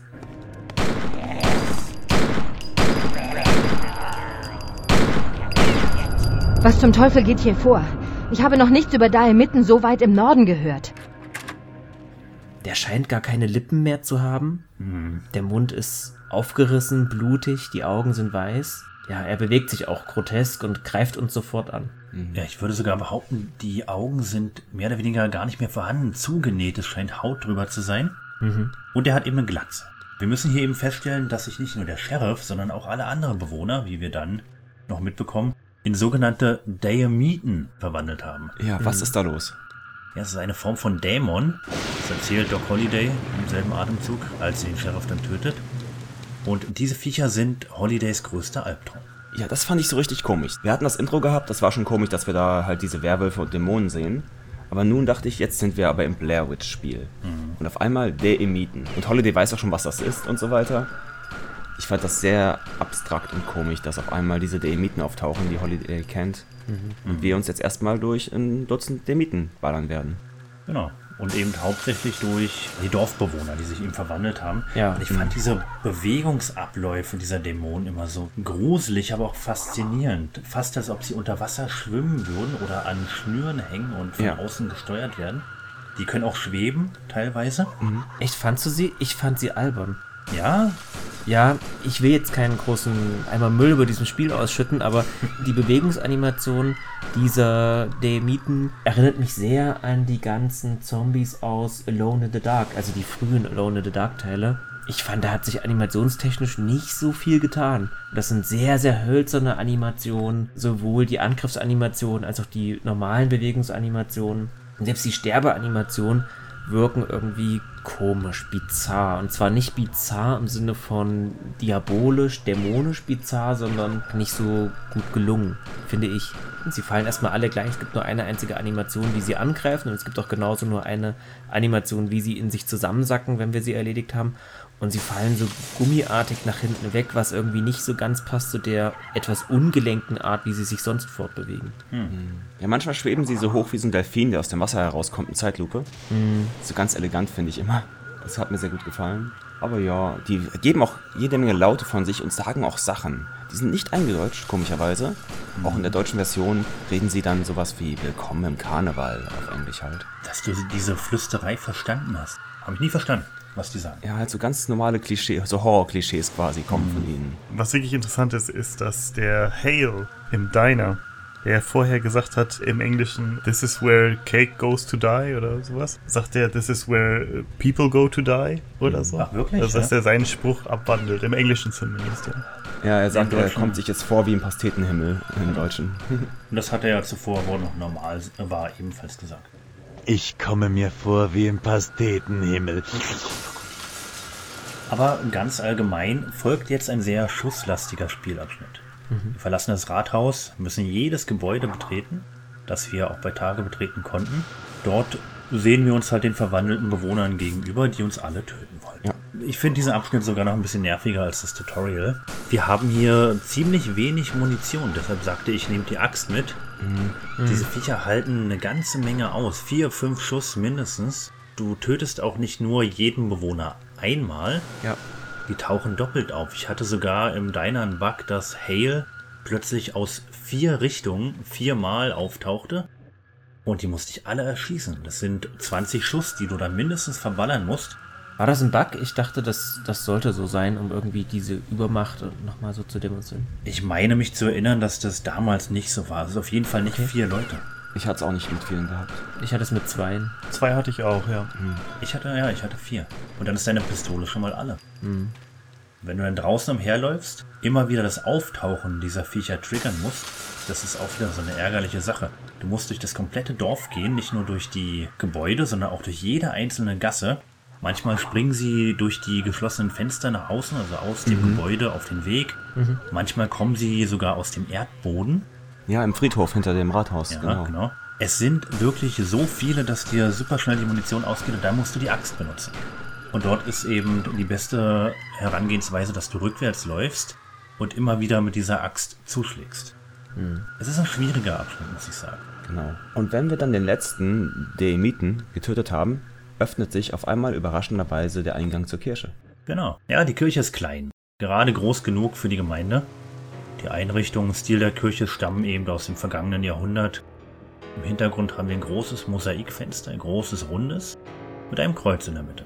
Ich habe beim Betreten der Kirche die ganze Zeit darauf gewartet, dass etwas mit diesem Kreuz passiert, dass es sich umkehrt, dass es sich umdreht, dass es so diesen System Shock Moment gibt, aber naja. Nein, das, das passiert nicht. Aber was hier gruselig ist, äh, das Klavier spielt. Und es sitzt natürlich niemand dran. Mhm. Als wir uns dem Klavier dann nähern, klappt der Deckel zu und es ist still. Auf dem Altar liegt ein Buch und wenn wir das berühren, dann kommt der Jumpscare und das Mosaikfenster hinter uns zerspringt.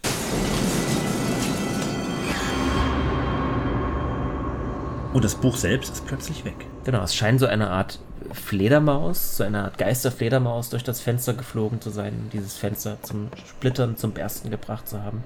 Genau. Aber auch diese Geisterfledermaus nimmt vor uns Reiß aus, ähnlich wie dieser schemenhafte Werwolf.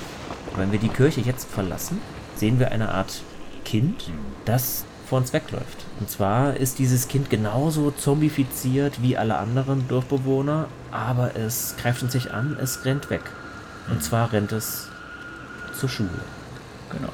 Und äh, das kleine Zombie-Kind trägt noch ein weißes Kleid und hat ein riesiges, blutiges Loch im Bauch. Mhm. Ja. Wir folgen dem Kind zur Schule. Eine Sache, die ich im normalen Leben natürlich nicht tun würde. Aber im normalen Ja. Leben würde ich auch nicht äh, über einen Friedhof latschen, der da ist. Also. Nicht Ja. nachts.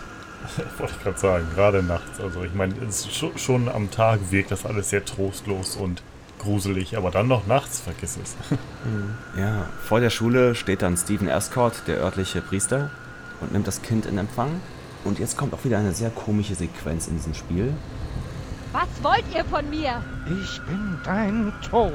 Ihr habt euch wahrscheinlich schon gedacht beim ersten Mal spielen, es kann doch nicht sein, dass wir jetzt jeden in diesem Dorf umgelegt haben tatsächlich. Dass diese Leute alle tot sind, nachdem wir sie getötet haben, nachdem sie Ja, zombifiziert ja. wurden. Nee, das ist nicht wirklich geschehen, denn die erwachen gleich aus einem Albtraum. Genau. Die zombifizierten, so nennen wir es einfach mal, Bewohner umzingeln Doc Holiday. Also sind scheinbar doch nicht alle tot oder haben sich wieder verdoppelt, keine Ahnung. Elspeth erschießt alle. In Nein. einer Zwischensequenz. Als sie dann alle am Boden liegen, sind es plötzlich wieder Menschen. Holiday sieht sich erschrocken um und kann nicht glauben, was er getan hat. Was ist passiert? Was habe ich getan? Das, das waren ja gar keine Daemiten. Und dann nähert sich plötzlich etwas, und zwar in der Perspektive unseres Nachtsichtgerätes, nur eben nicht in schwarz-weiß, sondern in rot-schwarz. Es kommt auf uns zu, es kommt über die Dächer auf einem recht unnatürlichen Weg, es ist schnell. Das ist so ein bisschen die Parallele zu Tanz der Teufel oder Evil Dead, als das Böse immer versucht hat, in das Haus zu gelangen. Ja. So ähnlich rast dann auch dieser rote Blick, so nenne ich ihn einfach mal, auf uns zu. Es fällt ein Schuss. Wir sehen gleich, dass wir diesen Schuss abbekommen, dass wir erschossen werden. Und es war offensichtlich der Stranger, der uns hier niedergestreckt hat. Aber Marius hat es schon vorausgesagt. Offensichtlich alles nur ein Albtraum, denn Doc Holliday erwacht in ihrem Bett im Motel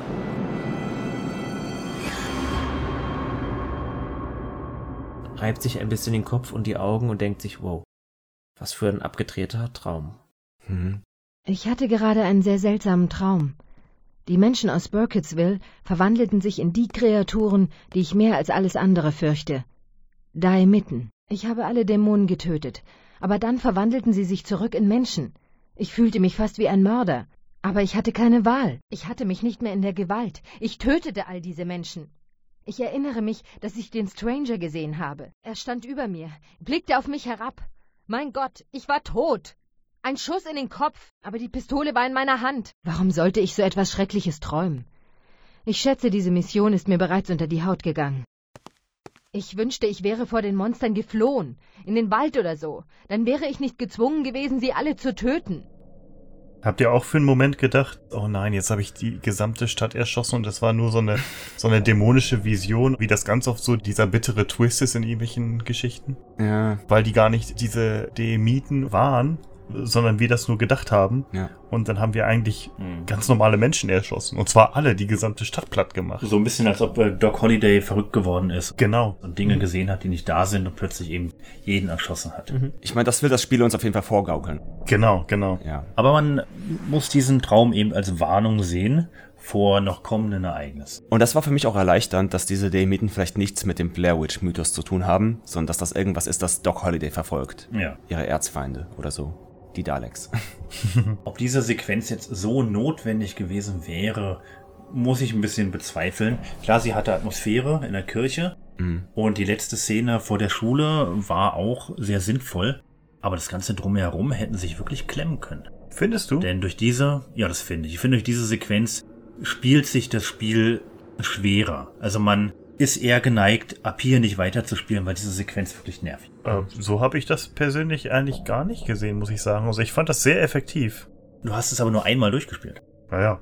Diese Sequenz macht auch nur ein oder zweimal Spaß und dann ist sie bei jedem weiteren Durchgang wirklich Pflichtprogramm, so ähnlich wie das Tutorial. Also ich fand ja, dass diese ganzen Shootout-Passagen dem Spiel nicht so viel geben, dass das nicht unbedingt die Stärken des Spiels sind. Wir haben ja schon gesagt, das Spiel gliedert sich ganz klar auf in Erkundung und Action. Und ich finde, fast alle Action-Passagen, die ich bisher erlebt habe, sind nicht so stark. Hm. Es hätte auch wirklich ein reines Erforschungsspiel sein können. So ein bisschen wie dieses Shadow of Destiny oder sowas in der Art. Ja. Hm. Aber ich verstehe schon, warum sie es gemacht haben. Gerade in der Zeit, wo halt auch Actionspiele, also gerade diese Survival-Horror-Dinger sehr beliebt waren. Mhm. Und weil die Leute natürlich schon Ahnung hatten von sowas durch Nocturne, Ne? dass sie es ein bisschen damit eingebaut haben. Irgendwie funktioniert's halt auch wohl, aber es wäre vielleicht tatsächlich besser gewesen als reines Adventure, ne? Mhm. Ich muss sagen, sie hätten einfach diesen Survival-Aspekt ein bisschen doller herausarbeiten können. Denn an sich ist es doch kein Survival. Nee. Wir haben später einen sehr hohen Bodycount, wir haben recht viel Munition. Es ist eben mehr oder weniger ein Action-Adventure-Schießspiel. Ja, ja. Weniger Munition, weniger aber stärkere Gegner hätten den Wald vielleicht auch ein bisschen spannender gemacht. So wirkt es eher wie ein Spielzeitstrecker, muss ich sagen. Ja, oder Gegner, die halt andere Taktiken vorausgesetzt hätten. Ja. Meistens ist es bei uns wirklich nur so, dass wir entweder mit unseren normalen Patronen drauf schießen oder bei spektralen Gegnern halt mit dem Hochleistungsstrahler drauf gehen werden. Und das war es eigentlich auch schon für uns. Oder man cheatet sich den Flammenwerfer her Mhm. und dann kann man alles abfackeln. Macht viel Spaß. Oh Mann. Ja. Gut, aber das, das ist das Ende von Tag 1.